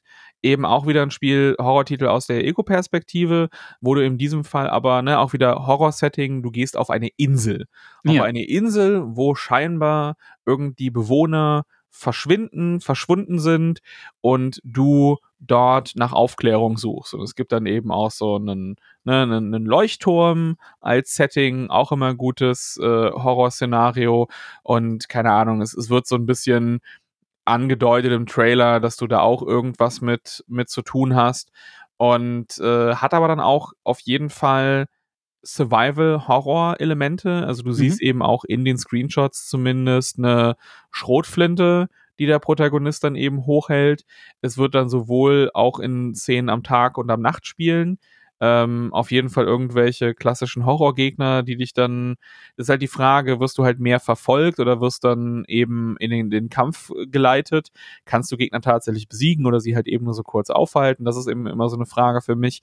Aber es geht halt in diesen äh, Survival und äh, psychologischen Horror. Also es versucht sich da eben auch aus der Ego-Perspektive, aber dann mehr an den, den klassischen Horrortiteln zu, zu orientieren. Ja. Und es sieht so ästhetisch, so als, als würdest du, so wenn du außen rumgehst, kriege ich die, kriege ich so Vibes von uh, The Vanishing of Ethan Carter. Stimmt. Das ist so, eine, ja. so, so ein Vibe, den ich davon bekomme. Und, ne, wie gesagt, so dieses Horror-Setting auf einer Insel funktioniert auch, habe ich auch jetzt keine Angst dadurch, so. Aber funktioniert, ja, finde ich, für mich eben als ein Horror-Setting immer. Und gerade dieses, okay, was ist hier passiert? Keine Ahnung, was da, was, was da irgendwie los ist oder so. Und äh, ich bin, ich bin sofort drin und dabei. Ne? Und gerade eben diese, Waldästhetik und irgendwelche Hütten, die so halb verwahrlost irgendwie schon sind. Ähm, ja, also, das ist, das ist dein Jam, ne? Also habe ich das, ist, das, ist, das ist mein Jam. Ich kriege halt auch so ja. spielerisch, kriege ich halt so Resident Evil 7 Vibes, wenn ich mir das ah, angucke. Ja. Ja. Oder eben auch die Schrotflinte, Pistole und so hast. Mhm. Aber natürlich muss man dann angucken, wie es dann letztendlich dann, dann äh, aussehen wird und äh, wie eben auch dann die spielerische Struktur ist. Aber es sieht hervorragend aus. Mhm. Und ähm, bietet für mich alles das, was ich brauche, um erst einmal so ein bisschen mich darauf zu freuen. Wie gesagt, ich hoffe, es hat nicht zu viel von diesem Hide-and-Seek-Gameplay, sondern dass eben auch dieses Hide-and-Seek-Gameplay darüber mehr ausgenutzt werden kann, um sich einen Vorteil zu verschaffen oder beziehungsweise alternativ an Gegnern vorbeizuschleichen. Das ist eher mein ähm, mein Jam. Wenn ich halt nur ausweichen muss, dann habe ich direkt so in, bin ich direkt in meinen Optionen eingeschränkter. Ja. Und dann ist es meistens für mich eben auch ein bisschen langsamer, langweiliger beziehungsweise frustrierender. So hatte ich ja gerade erst bei ähm, bei The Bunker, wo dann ja nächste Woche die Episode rauskommen, äh, äh, die Folge rauskommen wird. Aber das, ja, ähm, habe ich auch hier wieder sofort auf die auf die Wunschliste gepackt und ich hoffe doch ja. sehr, dass es mir gefallen wird. Es ist auf jeden Fall von allen Titeln, die ich jetzt ausgesucht habe, von den drei, eher das Spiel, wo ich am wenigsten sicher sein kann, dass es mir gefällt. Bei den anderen beiden bin ich auf jeden Fall okay. Also selbst wenn es da und da Probleme gibt, alleine von der Ästhetik und den ganzen Kram wird mir das gefallen. Hier muss eben die spielerische Komponente vor allem irgendwie dann, dann siegen, damit ich sagen kann, yo, das ist, das ist ein hervorragender Titel, aber ja, soll bald er verfügbar. Ich weiß nicht, was das, ob es da irgendwelche Einschränkungen gibt bei Steam, ob ich bald verfügbar auch ein Jahr einfach stehen lassen kann oder ja. ob bald verfügbar dann heißt, dass es eben auch im September oder Oktober irgendwie kommen wird. Ja, auf jeden Fall noch keinen richtigen Termin, aber kann man Wishlisten. Das ist für Entwickler halt immer extrem wichtig, die Wishlist. Also äh, hilft total, wenn euch das interessiert, dann auf jeden Fall da draufpacken damit die so eine Art ähm, Indikator dafür bekommen, wie viele Leute potenziell wahrscheinlich dieses Spiel dann vielleicht auch irgendwann mal kaufen werden. Das ist für die extrem wichtig als Randnotiz. Ähm, von den Titeln, die wir jetzt auch heute genannt und nennen werden, auch, also einer kommt noch, aber das ist auf jeden Fall der Survival-Horror-lastigste so. Also das ist so vom Gameplay mit Waffen und allem schon so der, der am meisten an das klassische Survival-Horror erinnert. Also da habe ich so diese ähm, diese Vibes ganz stark, also dadurch, dass man halt auch Waffen benutzen kann und es, ähm, dass es da Ressourcenknappheit und all solche Dinge gibt. Und ähm, interessant ist, also Perp Games ist nämlich extrem hartnäckig, deswegen weiß ich, dass dieses Spiel rauskommen wird, weil die haben sogar, die haben jetzt halt Grey Hill Incident rausgebracht. dieses Spiel, wo die, ähm, dieses Alien-Horrorspiel, äh, weiß jetzt, und das hat ähm, nicht ganz so gute Kritiken bekommen, die ziehen es aber durch. Also die, alles, was die auf ihrer Webseite ankündigen, und die hauen echt eine Menge Spiele raus, bringen sie auch raus. Also das einzige Spiel, das ich mal vorbestellt hatte, hieß The Walker, das war so ein chinesisches VR-Spiel. Das ist das einzige, was nicht als Retail kam, aus rechtlichen Gründen. Alle anderen haben sie rausgehauen, auf die eine oder andere Art und Weise. Deswegen weiß ich, wird dieses Spiel auf jeden Fall erscheinen, ähm, erfahrungsgemäß.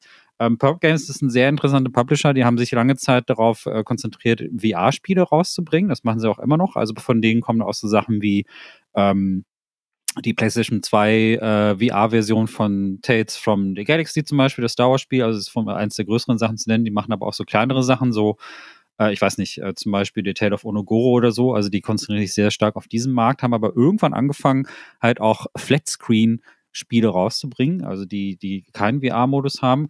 Und da machen sie sehr viel so kleine Horrorsachen auch tatsächlich. Also es ist, ähm, das ist, also für, wenn so das Thema euch grundsätzlich interessiert, durchaus empfehlenswert. Also sie haben letztes Jahr echt ganz viel rausgebracht, zum Beispiel Oxide Room 104, was ein echt gutes ähm, Escape Room Horrorspiel ist. Und Last Days of Lazarus, ein ganz interessantes Horror-Game. Äh, Broken Pieces, ein französisches Horrorspiel, was von drei Leuten aus Frankreich gemacht worden ist. Und die haben so ein Händchen dafür. So. Auch Madison ist zum Beispiel auch von denen rausgekommen oder Chernobyl Ähm, das kennst du bestimmt. Oh auch. ja, Madison hat ja auch jetzt eine VR-Ankündigung. Genau. Auf den, auf Madison ich weiß nicht mehr, auf welchem Event das war, aber das war auf jeden Fall eines, äh, eines von denen. Madison ist, also fand ich, war ein richtig guter Geheimtipp. Muss ich noch, muss ich noch nachholen. Wir hatten nämlich für, wir hatten das ja so ein bisschen geguckt von den Spielen, die da rausgekommen sind. und hatten uns äh, dann aber für oh, jetzt ist mir der Name schon wieder entfallen. Das, was auch so Resident Evil 7 mäßig ähm, angelehnt war, wo du in dem Hotel bist. Ja, ja, ähm, ähm äh, Phobia. Phobia, genau. Oh Gott, ja. direkt meine, direkt meine, meine Horror-Fankarte sofort verloren. äh, aber ja, der, der Name ist mir gerade empfallen. Genau. Ähm, das war, das, das, das, da haben wir uns dann dafür entschieden. Das war auch ein Glücksgriff, aber genau zum gleichen Zeitpunkt waren ja, glaube ich, Madison und das Oxide. Und die muss ich auch noch nachholen. Ja. Und bei einer VR-Version bin ich natürlich erstmal so, hm, okay. Mhm, ja. Ich weiß aber gar nicht mehr, ob das halt, ich hasse diese ganzen scheinbar PlayStation VR 2 exklusiven Sachen. So bringt das doch für alle Systeme raus. Wie groß ist denn bitteschön eure, was, was hat Sony euch dafür gegeben, dass ihr euch dieser kleinen maximalen Kundschaft momentan irgendwie hingebt oder so. Das ist echt merkwürdig. Das irgendwie raus. Aber ich bin, ich bin, also wenn man sich wirklich die Ludothek anguckt, interessante Titel haben sie drin. Also hier nochmal zwei, drei andere. Do Not Open haben sie zum Beispiel noch rausgebracht. Das habe ich auch noch nicht gespielt. Das habe ich irgendwann mal gekauft, aber es kam letztes Jahr raus. Und dann gibt es noch Ab Zulov, End of Gods. Das ist so ein Wikinger Science-Fiction ähm, Horror-Game, was echt ziemlich cool ist. Und die sind nicht alle super Premium von der, also von, also ich würde nicht sagen, dass es jetzt so Sachen sind, die man jetzt äh, unbedingt spielen muss im Vergleich zu anderen, aber es sind immer interessante Sachen. Also das Szenario ist immer frisch. Und deswegen äh, finde ich deinen dein Tipp mit Pneu, Pneu Mata, das Ding. Genau, aber das könnte, nämlich, das, ja. das könnte nämlich genauso in die Kerbe schlagen. Genau. Und wenn ich, ne, weil Phobia hatten wir auch besprochen und das war auch so ein kleiner Geheimtipp.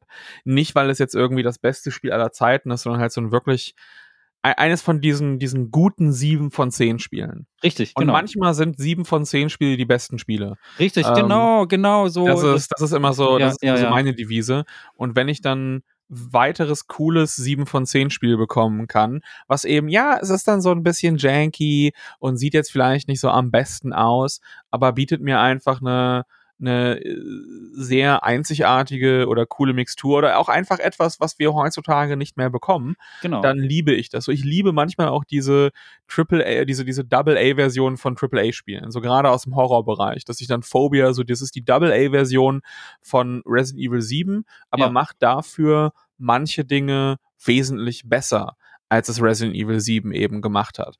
Und genauso etwas hoffe ich mir dann eben auch bei Spielen wie, wie Primata, so, wo ich dann denke, ja, das sollte man im Auge behalten, da kann ich jetzt nicht, ne, ich würde halt nicht alle meine Chips drauf verwerten, verwetten, so das würde ich halt bei Psy äh, Psychroma beispielsweise oder Cookie Cutter, da würde ich definitiv eher sagen, yo, das wird, das wird auch auf jeden Fall, also da, da habe ich das, da habe ich ein richtig gutes Gefühl, dass ja, das hervorragend ja. wird. Aber ich finde, man sollte auch so die anderen Titel, wo man dann so, es könnte cool sein und es könnte auch irgendwie vielleicht nicht so sein.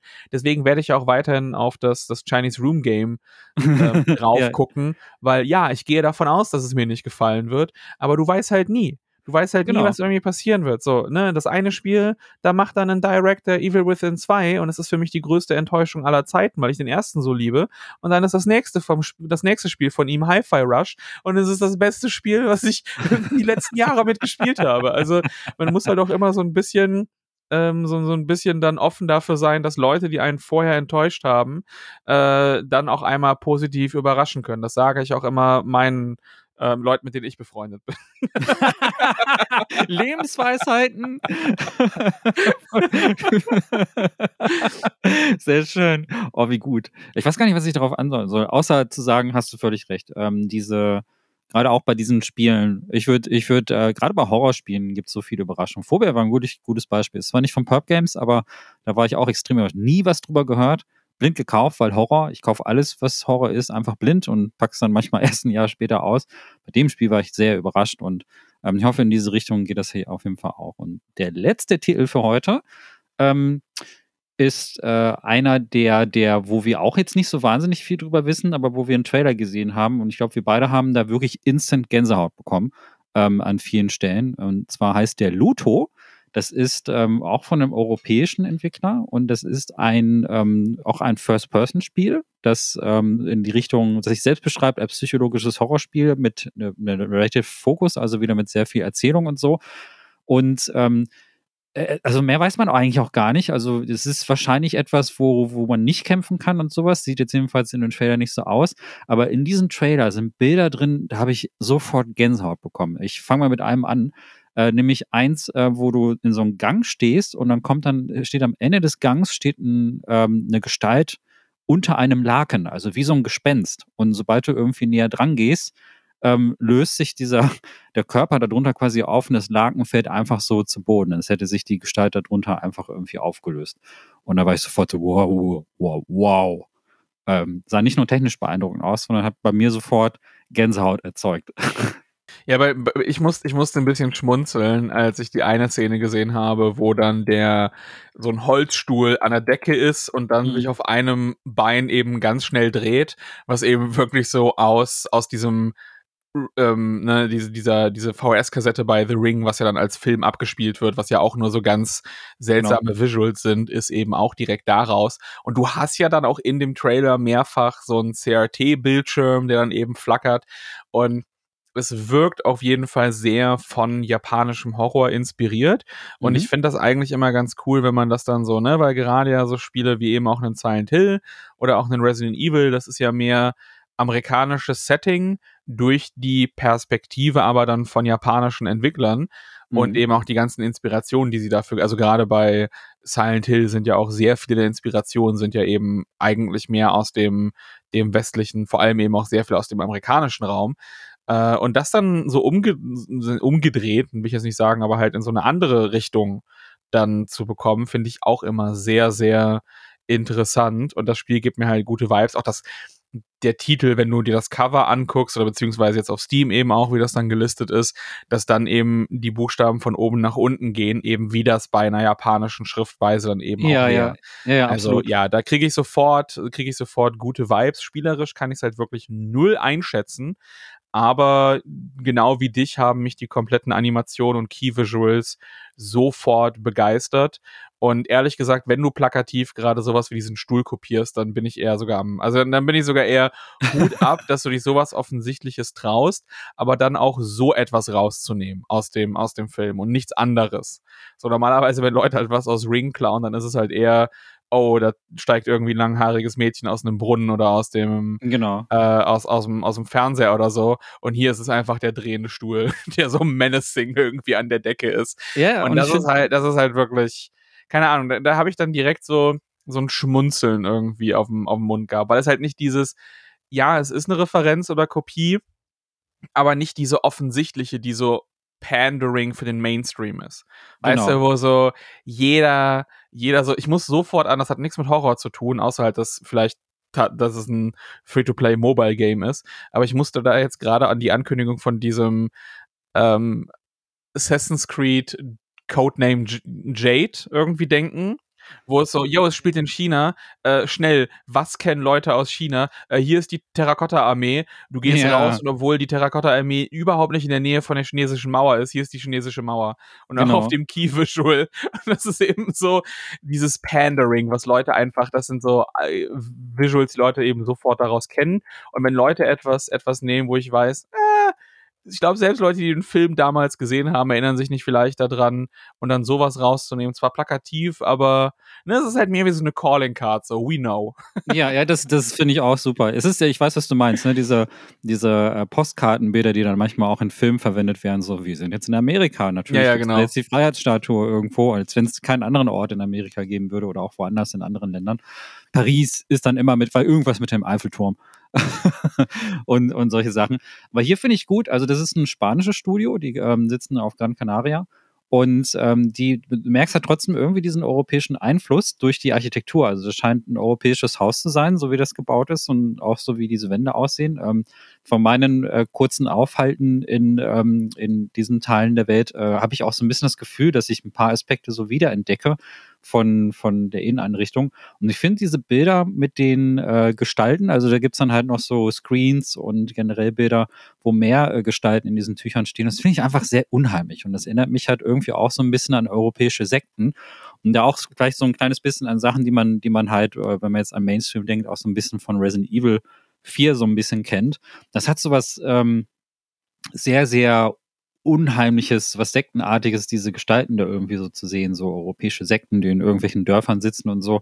Und ganz toll ähm, finde ich halt aber auch, dass sie, was du bei solchen Innenrichtungen auch merkst, dass einige Sachen ähm, sehr, sehr typisch für äh, diese Teile von Europa sind. Also zum Beispiel gibt es in diesem Gang, wo man diese Figur auch sieht, links und rechts unheimlich viele Bilder. Also Bilder von oben bis nach unten durchgesetzt, so was man oft in so ländlichen Familienhäusern sieht, wo einfach so äh, die Eingangswände äh, komplett vollgepflastert sind mit verschiedenen Bildern, die aber auch alle einen komplett anderen Rahmen haben. Also das eine Bild ist rund, das andere ist halt irgendwie quadratisch und eckig.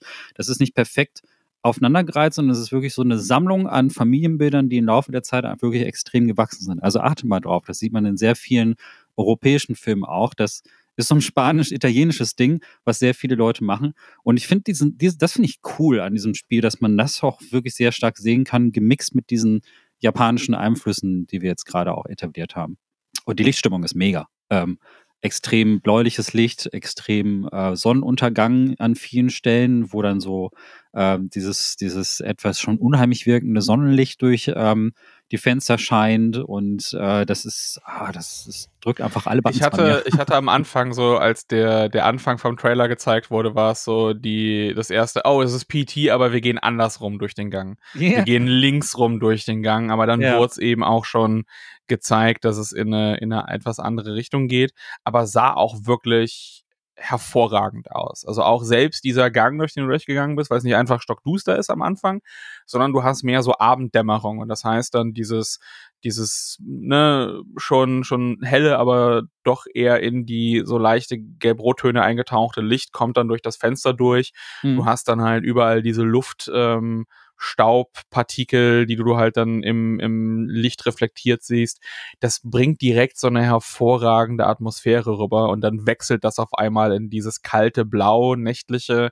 und dann diese Gestalt unter dem, unter der Kutte war, ja, also auch da, das war der Moment, wo ich gesagt habe, ja, das, ja. das will ich unbedingt, unbedingt spielen. Kommt in dem Fall aber auch für, ich weiß jetzt gerade nicht für welche, nur die Tatsache, dass ich es mir nicht auf die Wunschliste gepackt, hast, äh, gepackt habe, heißt, dass es definitiv für Konsole bereits bestätigt wurde. Ja, genau. Also es kommt jetzt, kommt noch bald raus. Äh, zum Publisher vielleicht noch ein paar Takte. Also es kommt über Selector Play raus. Das ist auch ein ähm, südeuropäischer Publisher. Die haben eine interessante Auswahl und die arbeiten viel mit Red Art Games zusammen. Red Art Games ist so ein äh, kleiner französischer Publisher, die sich, ähm, die gestartet sind mit so kleineren, äh, mit so Geringsauflagen, so Limited-Sachen und die sind jetzt mittlerweile relativ groß, also größer geworden jedenfalls und haben, die haben ein sehr gutes Händchen, mit denen also sehr viele Titel von Red Art Games erscheinen auch über Selector Play, also sowas zum Beispiel wie Oni, Road to the Mightiest, Mightiest Oni, ein sehr cooles Action-Adventure und von Selector selber habe ich mir letztens System of Souls gekauft. Das ist so ein First-Person-Puzzle-Spiel, so ein bisschen inspiriert von Portal. Und ähm, das ist die, bei denen in der Vita taucht eigentlich aber gar nicht so viel Horror auf. Also die haben jetzt eher so, ähm, ja weiß ich nicht, also etwas wie Fighting Rage oder dieses System of Souls und so etwas. Und Fight, Fight and Fight and Rage haben Fight die Rage. gepublished. Ja, also ja. Holy genau. shit, das ist eine der besten 2D Sidescrolling Beat'em Ups aller Zeiten. Ach, das hast du gespielt, cool. Ja, das kenne ich. Natürlich, also. ich liebe das Spiel. Das ist hervorragend. Fight and Rage. Okay, ich habe es ja. nämlich gekauft, aber noch nicht gespielt. Nee, das ist, das ist großartig. Das ist wirklich großartig. Kann ich auch nur, also falls ihr da draußen ähm, Fan von, von Beat'em Up seid, falls ihr sagt, boah, ich habe jetzt schon Streets of Rage 4 5000 Mal durchgespielt mit den ganzen DLCs, ich brauche irgendwas anderes auf dem, auf dem Level. Fight and Rage ist, äh, ist hervorragend. Ist auch, glaube ich, mittlerweile für, also zumindest für PC, Switch und PlayStation 4 ist es, glaube ich, erhältlich. Genau. Ich glaub, also, Xbox ist noch nicht rausgekommen. Also die ist aber auch ein, ein Entwickler, das ist halt wirklich Solo-Dev. Ach äh, geil, ja, ja. Ah, das ist ja cool. Ja, die, also die sorgen dafür, dass diese Sachen in Spanien und Italien halt rauskommen. Die, also die, das ist da halt Selector Play ist halt dafür der Markt, aber die machen, was, was vielleicht jeder kennt, sind so Sachen wie Ziggurat 2 zum Beispiel, ist auch von mhm. denen. Und was ich ganz gut fand, war Aeterna Noctis, ähm, falls du das kennst. Das war so ein Ja, das habe ich aber nicht gespielt. Das habe ich nicht gespielt, genau. aber das, das kenne ich. Aber so in diese Richtung geht's. Äh, und sie haben schon ein gutes Händchen. Ultra Age ähm, sehe ich hier noch in der Liste und äh, das sollte jeder kennen. Das ist, äh, kennst du das? Das ist ein ähm, äh, Character-Action-Game aus China, ähm, was totaler Hidden Gem ist. Ähm, fand ich sehr cool. Crown Trick, äh, Didlit in Wonder Labyrinth und Arcade Spirits, The New Challengers, so diese Richtung. Ne? Also gute Indie-Games, deswegen habe ich jetzt auch ein gutes Gefühl bei denen. Bei deren Händchen äh, für Indie-Games ist eigentlich ganz gut. Also ich, äh, oh, die haben sogar Blasphemous rausgebracht, sehe ich gerade. Das kennst du bestimmt, ne? Ja, Blasphemous hat ja, geht ja auch sehr in die, sehr in die, die Horrorästhetik. Ist jetzt nicht sogar ein zweiter Teil angekündigt, oder? Ja, ja, es ist ein zweiter Teil angekündigt. Es gab auch ein anderes Spiel, wo ich zuerst gedacht hatte, das wäre, ja, ich auch. das wäre Blasphemous gewesen, aber es geht halt mehr in die Castlevania-Richtung. Ja. Aber hat ja. sehr, dass der, der Pixel-Art-Stil erinnert sehr an Blasphemous. Ich, ich dachte, ich komme jetzt gerade nicht auf den Titel, aber ich dachte original, das wäre ein Spin-off oder so. Ich dachte zuerst, ich wusste halt nur, ja, ne, hier Blasphemous 2 wurde angekündigt, das wird das dann irgendwie sein. Und dann so, ja, okay, scheinbar dieses Mal nicht so den Religionsfokus äh, da irgendwie drauf, aber, aber ja, das ist auch noch. Ähm, hast du Demon Spore gesehen? Demon Spore? Nee. Demon Spore, da bin ich noch nicht ganz so sicher, aber das ist ein Top-Down. Twin-Stick-Shooter, wo du in eben auch so einem sehr ähm, kleinen Raum dann ne, wie, wie so ein fleischigen Auswuchs hat, der dann in alle Richtungen so äh, irgendwelche Fäden zieht und dann weitere Versionen von sich aufbaut und du musst dann versuchen, das zu unterbinden, während eben auch dann andere oh. sehr groteske Gegner dann reinspawnen. Ich sehe gerade einen Trailer, das, das ist ja nur geil ja, das, ich, ich kann das noch so spielerisch nicht so wirklich zu 100%, wie gut das dann funktioniert, einschätzen. Deswegen hatte ich es auch nicht genommen, aber das war auch auf jeden Fall so eine Action-Titel mit, mit der Horror-Ästhetik, die ich, äh, die ich sofort eben auch ähm, gefeiert habe. Also das, das ist voll cool. also dabei. Idee ist wohl Labor, ne? Und dann äh, geht eine Probe, äh, also die setzt sich frei und dann äh, verteilt sich so pflanzenartig dieser Spore. Das sieht aus wie so eine schwarze, schwarz-rote Masse, so wie man sich das halt bei Resident Evil oder so vorstellt.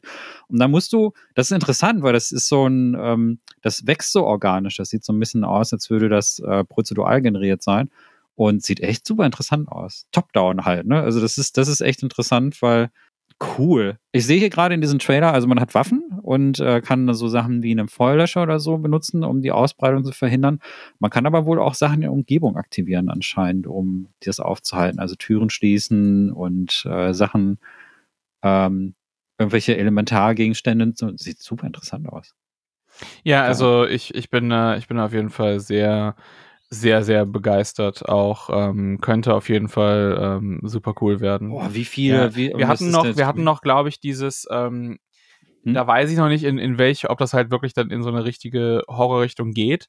Ähm, aber es gab einen, äh, auch einen, einen Trailer äh, von äh, By Sweet Carol, was von dem Entwickler ist, der in diese, wir haben das in unserem äh, äh, Podcast zu Rule of Rose besprochen. Mhm. Ähm, es gab ja damals bei Rule of Rose diese Kontroverse, die ähm, bei einem ähm, so einem Klatschblatt-Magazin irgendwie da aufgetreten ist.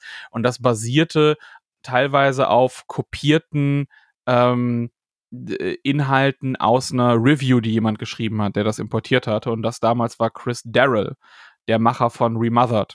Ja. Ähm, und der hat deswegen einen sehr, sehr starken Bezug zu Rule of Rose. Und bei Sweet Carol, wo jetzt eben ein Ankündigungstrailer nur in so einem 2D-Zeichenstil jetzt war, aber eben das Cover und der Vibe davon geht sehr, also du siehst das Cover bei Sweet Carol, das, das C ist eben auch so, du hast die Dornen, du hast unter dem Carol ist eine Rose, du hast in dem O ist eben auch so ein Hase drin, was dann so scheinbar eine Verbindung aus so ein bisschen ne, Alice in Wonderland und ähm, eben aber auch Rule of Rose dann scheinbar kombiniert. Keine Ahnung, was ja. du genau darin dann machen wirst. Ist auf jeden Fall so Mystery-Horror-mäßig. Ähm, aber ja, es ist auf jeden Fall vom Typen, der äh, in die Historie von of Rose eine verankert ist da ein bisschen drin, aber eben auch äh, ähm, an, an dem Spiel sehr interessiert ist. Und, und äh, wenn von dem Typen, der, wie gesagt, Remother gemacht hat, dann irgendwie so ein Spiel in die Richtung kommt, also bei Sweet Carol sollte man auf jeden Fall auch im, im Auge behalten. Aber das war es jetzt von mir auch. ja, also ich, ich sehe gerade diesen Trailer, der sieht sehr schön aus. Es sieht so ein bisschen aus wie so eine Disney-Animation, also durchaus auch so ein ähnlicher ähm, Zeichentrickstil mit so großen Augen und sowas. Ähm, sieht aber cool aus. Ähm, sollte man hier an dieser Stelle noch erwähnen. Und ich glaube, ähm, also ist, die Liste ist endlos lang. Also wir würden jetzt, wir könnten jetzt hier noch eine ganze Weile weiterreden. Äh, deswegen müssen wir jetzt hier auch mal einen Cut machen.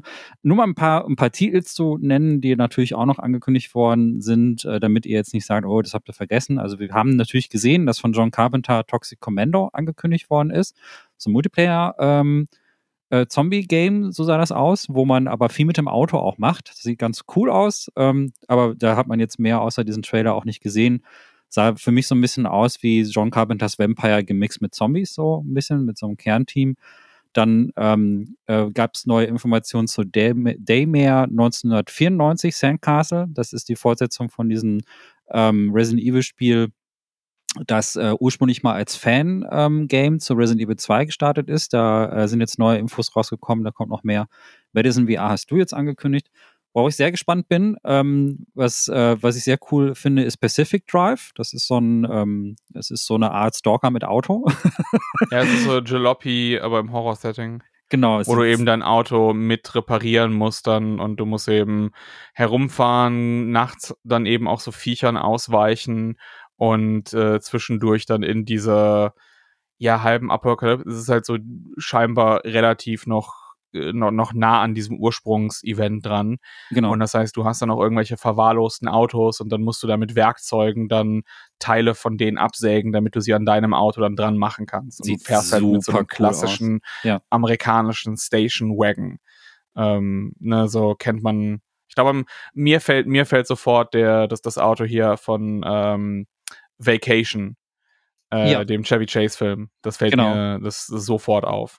so, ich, das ich ist das Erste, woran ich denke.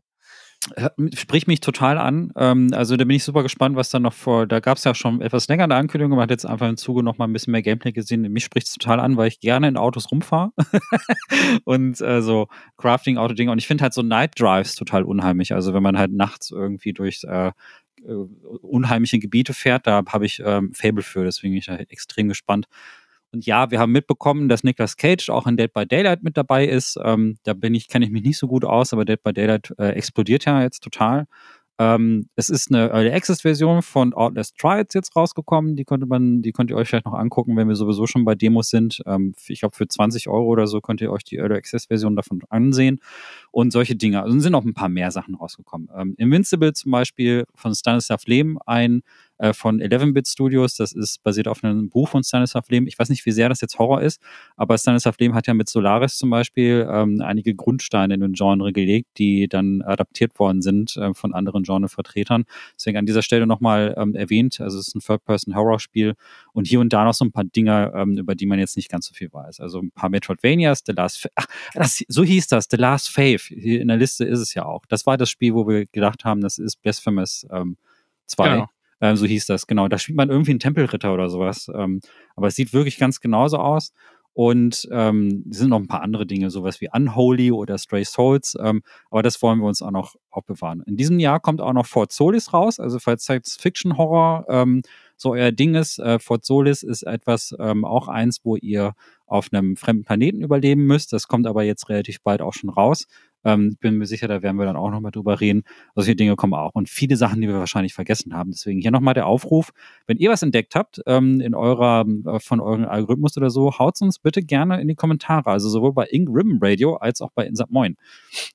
Ja, und da sollten wir vielleicht noch zum Schluss mal ganz kurz zwei Takte zu den jeweiligen Projekten sagen. Was ist denn dieses Ink Ribbon Radio? Erklär's das mal den Das ist ein ganz Moinern. komisches Ding von so zwei ganz komischen Leuten, die irgendwie meinen, sie hätten Ahnung von sowohl Videospielen als auch Horror Weird. und reden dann einfach alle zwei Wochen jeden Monat, äh, jeden Montag, ja. äh, jeden zweiten Montag ähm, unaufhaltsam, teilweise schon mal zwei, drei Stunden über diverse Horrorspiele. Ja, genau. Also äh, Ingram Radio ist das Projekt von, von mir und äh, meinem, beziehungsweise unserem Kumpel Benny, so kann man das ja sagen.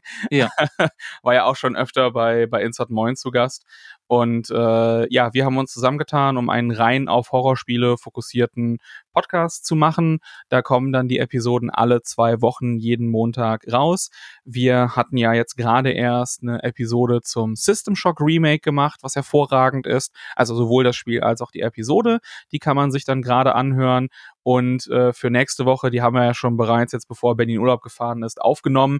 Dann eben zu Amnesia The Bunker und wahrscheinlich werden wir auch nachträglich dann noch eine Episode wahrscheinlich zu Layers of Fear machen. Dem, dem Remake und Stimmt, ja. dann eben den ganzen aktuellen Spielen. Es kommen einfach momentan sehr viele interessante aktuelle Titel raus, aber wir versuchen das Ganze auch immer so auszutarieren, dass wir dann eben auch in die Historie eintauchen. So, wir hatten beispielsweise eine Episode letztes Jahr zu Alone in the Dark gemacht. Äh, unsere erste Episode war ein sehr ausführlicher Rückblick auf Dino Crisis. Den zweiten haben wir mittlerweile auch besprochen. Und es geht sowohl in den AAA als auch in den Indie-Bereich rein. Ne, wir gucken uns dann wirklich ähm, auch, auch solche Sachen wie eben Phobia an und versuchen da auch Titel rauszusuchen, die vielleicht nicht jede Person auf dem, auf dem Schirm hat, aber immer mit dem Fokus vom Horror entweder wir beide zusammen oder mit eben hervorragenden Gästen wie Micha. Wir holen uns dann immer die passenden Leute für die passenden Titel hinzu, damit mm. wir auch eben sicher sein können, dass die, dass da die, die notwendige Expertise eben oh. am, am Start ist. Oh. Und es gibt natürlich auch noch die Möglichkeit, uns dann eben auf Steady zu unterstützen. Ich hatte das gerade eben erwähnt. Es gab eine Rule of Rose Episode die ist dadurch entstanden, dass unser erstes Steady Goal erreicht wurde. Und dann haben wir dementsprechend, ich hatte schon eine Version von dem Spiel, wir haben dann eben eine für Benny organisiert und haben das von vorne bis hinten auch mit der ganzen Historie, falls ihr wissen wollt, warum dieses Spiel scheinbar gebannt wurde oder beziehungsweise nicht erschienen ist in gewissen Ländern hier in Europa, was es damit auf sich hat, warum das irgendwie zustande kam, was, worum es in dem Spiel geht, lohnt es sich wirklich, das zu spielen, ist der Preis von dem Titel gerechtfertigt, denn es ist ja so das teuerste Horrorspiel, was es gibt.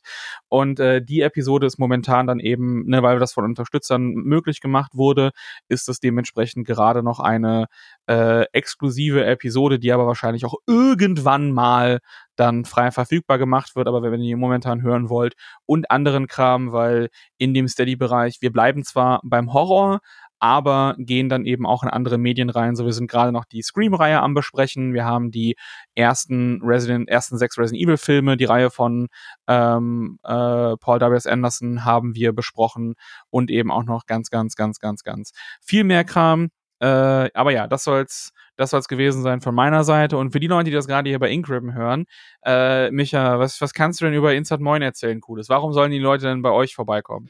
Äh, wir sind der täglich, also wir waren der täglichste Spiele-Podcast der Welt, aber weil wir früher mal täglich gesendet haben, äh, sind wir jetzt mittlerweile bei einer Folgenanzahl von über 3200 angekommen. Ähm, es ist der längste und äh, umfangreichste Podcast, der überhaupt im deutschsprachigen Raum existiert und wahrscheinlich sogar einigen internationalen Formaten auch Konkurrenz macht. Ähm, aber davon abgesehen äh, zeichnet sich in St. Moin dadurch aus, dass wir eine ziemlich bunte Gruppe an verschiedenen Spielgeschmäckern sind. Also ich, äh, der, der Hauptinitiator von In St. Moin ist der Manu Fritsch. Manuel Fritsch, den kennt ihr bestimmt schon von anderen Ecken. Das, äh, der spielt halt sehr viel so aus Indie und AAA. Der ist so ein Allrounder bei uns. Der spielt alles Mögliche und ist auch ein großer Brettspiel in äh, Spezialexperte, aber wir haben auch Personen wie die Anne zum Beispiel mit dabei, die ihr vielleicht so eher so aus dem Game One-Kreis irgendwie so kennt. Und ähm, sie, sie spielt sehr, sehr stark ähm, eher so verrückte Sachen oder halt eben halt viel Mainstream. Wir haben jetzt mit dabei den, den Michi, ähm, der sich sehr, sehr stark auf Simulationen zum Beispiel äh, konzentriert und Strategiespiele. Er ist eher so ein Mensch aus der PC-Crowd. Und ähm, ich meine, mich kennt ihr wahrscheinlich jetzt ein bisschen besser. Ich bin eher so Horrorspiele oder japanische Titel oder verrückte Sachen, die ich auch immer sehr, sehr oft mit dir bespreche. Und dann haben wir noch mit Nina ähm, ein Spezialformat dabei, wo wir über Sexualität in Spielen reden. Ein Thema, was jetzt nicht so oft ähm, in Podcasts vorkommt. Ähm, und dass wir, deshalb sind wir ganz stolz drauf, dass die bei uns halt ein Format macht, das äh, ziemlich ein ziemliches Unikat generell in Deutschland ist. Ja, und das ist, ich glaube, ähm, die spannend sind immer, äh, ist, dass wir immer Gäste mit dabei haben. Also in St. Moin gibt es deshalb so lange, weil wir immer Leute einladen, wie dich zum Beispiel oder wie Benny zum Beispiel. Ähm, deswegen kommen diese Crossover-Folgen auch zustande. Ja, ja. ähm, aber halt aber auch, weil, weil man halt sehr viele unterschiedliche Stimmen hört. Ähm, also wir ähm, in St. Moin zeichnet sich dadurch aus, dass man sehr viele ähm, äh, unterschiedliche Gäste aus verschiedenen Bereichen der Spielindustrie hat. Also wir haben nicht nur Entwicklerinnen mal für Interviews da oder so, sondern halt auch verschiedene Leute aus der Presse zum Beispiel oder einfach generell gute Freunde von uns, die ähm, viel, die wir schon sehr, sehr lange kennen und so und ähm, die auch alle so ihren eigenen Geschmack mit reinbringen. Und es ist ein ziemlich offener, ähm, diverser Podcast, der der, äh, der davon lebt, dass er eine sehr, sehr menschliche Not hat. Und ich glaube, dass, wenn euch das so gefällt, so, also ist auch immer ein sehr lockerer Umgangston bei uns und äh, wenn euch das so grundsätzlich gefällt, dann, äh, so wie wir jetzt beide uns hier unterhalten haben, ich glaube, dann könntet ihr auch Gefallen in St. Moin finden. Und diese Folge hier, die ist, ähm, jeden Sonntag ist, ist es immer frei. Also wenn ihr jetzt keinen Bock habt, in diesem Patreon einzusteigen, dann äh, findet ihr zumindest jeden Sonntag immer eine freie Folge. Und ähm, aber innerhalb der Woche gibt's dann halt auch so klassische Spielebesprechungen und so etwas. Und äh, das, das, äh, ja, das, ich glaube, das ist alles, was man zu unserem Moin sagen muss. der Rest lässt sich ja wahrscheinlich mit einer Probe hören. Dann auch, ähm, ja, wahrscheinlich dann alle Fragen beantworten. Also wir würden uns freuen, wenn ihr dann gerne vorbeischaut. Übrigens hier nochmal eine dicke Empfehlung für die Rule of Rose Folge. Ich habe sie gehört, sie ist gut. Oh, hervorragend. Vielen, vielen Dank. Ja. Vielen, vielen Dank. Das, das, das freut uns sehr. Das war auch, das war auch eine, wo wir im Vorfeld so sehr, sehr viel Sorge hatten darum, einfach weil es so ein wichtiges und, und großes, aber eben auch auf der anderen Seite doch sehr geheimnisvolles Spiel ist für viele Leute und deswegen wollten wir das eben möglichst für die Person dann, dann ganz gut abbilden. Deswegen vielen Dank. Äh, das ist auf jeden Fall Lob, was, was mir und wahrscheinlich auch Benny, äh, gehe ich jetzt einfach mal davon aus, genau. dann, äh, dann sehr viel bedeutet. Vielen, der, vielen Dank. Ja, der aber ben, stellvertretend für Benny hier dann auch mal Grüße. Also er sagt, er schrieb noch im Chat, äh, wir sollen zumindest noch äh, Hellblade 2 erwähnen. Nein, das brauchen wir nicht. Also ich weiß, dass, dass der Björn das nicht so, aber ich, wir erwähnen es jetzt einfach mal. Das wurde natürlich auch, wir haben es nicht vergessen, aber das war ja auch schon ein bisschen länger angekündigt. Noch ein kleiner Hinweis in eigener Sache. Ich glaube, während, also nicht, wenn diese Folge rauskommt, aber äh, wie auf jeden Fall, wenn der Benny im Urlaub ist, ähm, lade ich auch mein ähm, erstes Video zu dem ähm, Horrorkanal auf YouTube hoch den ich ähm, die lange Zeit machen wollte. Es klappt jetzt hoffentlich endlich. Wenn, wenn nicht plötzlich neue Aufträge reinkommen und äh, ich dann doch keine Zeit habe, das zu machen. Aber ich, äh, äh das halte es mal offen. Ich werde hier so einen Link nochmal platzieren, falls sich das Thema interessiert und ihr wollt es gerne im Video sehen. Dann vielleicht hier an der Stelle nochmal reinschauen. Und ansonsten habe ich erstmal nichts zu sagen. Ähm, bis darauf, dass ich echt Hunger habe. Ja, genau. Das, äh, ich, ich, eben, ich ebenfalls, mein, mein Essen wartet auch auf mich, deswegen würde ich an, ja. an der Stelle, glaube ich, mal sagen, ihr habt ja jetzt genügend Empfehlungen bekommen Aber richtig, für Podcasts ja. und für Horrorspiele. Jetzt genau. erstmal die Steam-Wunschlisten vollballern und dann eben auch die Podcatcher und Apple Podcasts und Spotify und was man nicht sonst noch irgendwie benutzt, äh, die auch mit Podcasts vollladen. Genau. So, Björn, vielen Dank. Ähm, vielen Dank fürs Zuhören. Äh, ihr beiden, auch von Ingram und von Insert Moin, wünsche ich äh, äh, euch allen einen wunderschönen guten Tag. Tschüss. Alles klar, von mir ebenfalls. Ciao.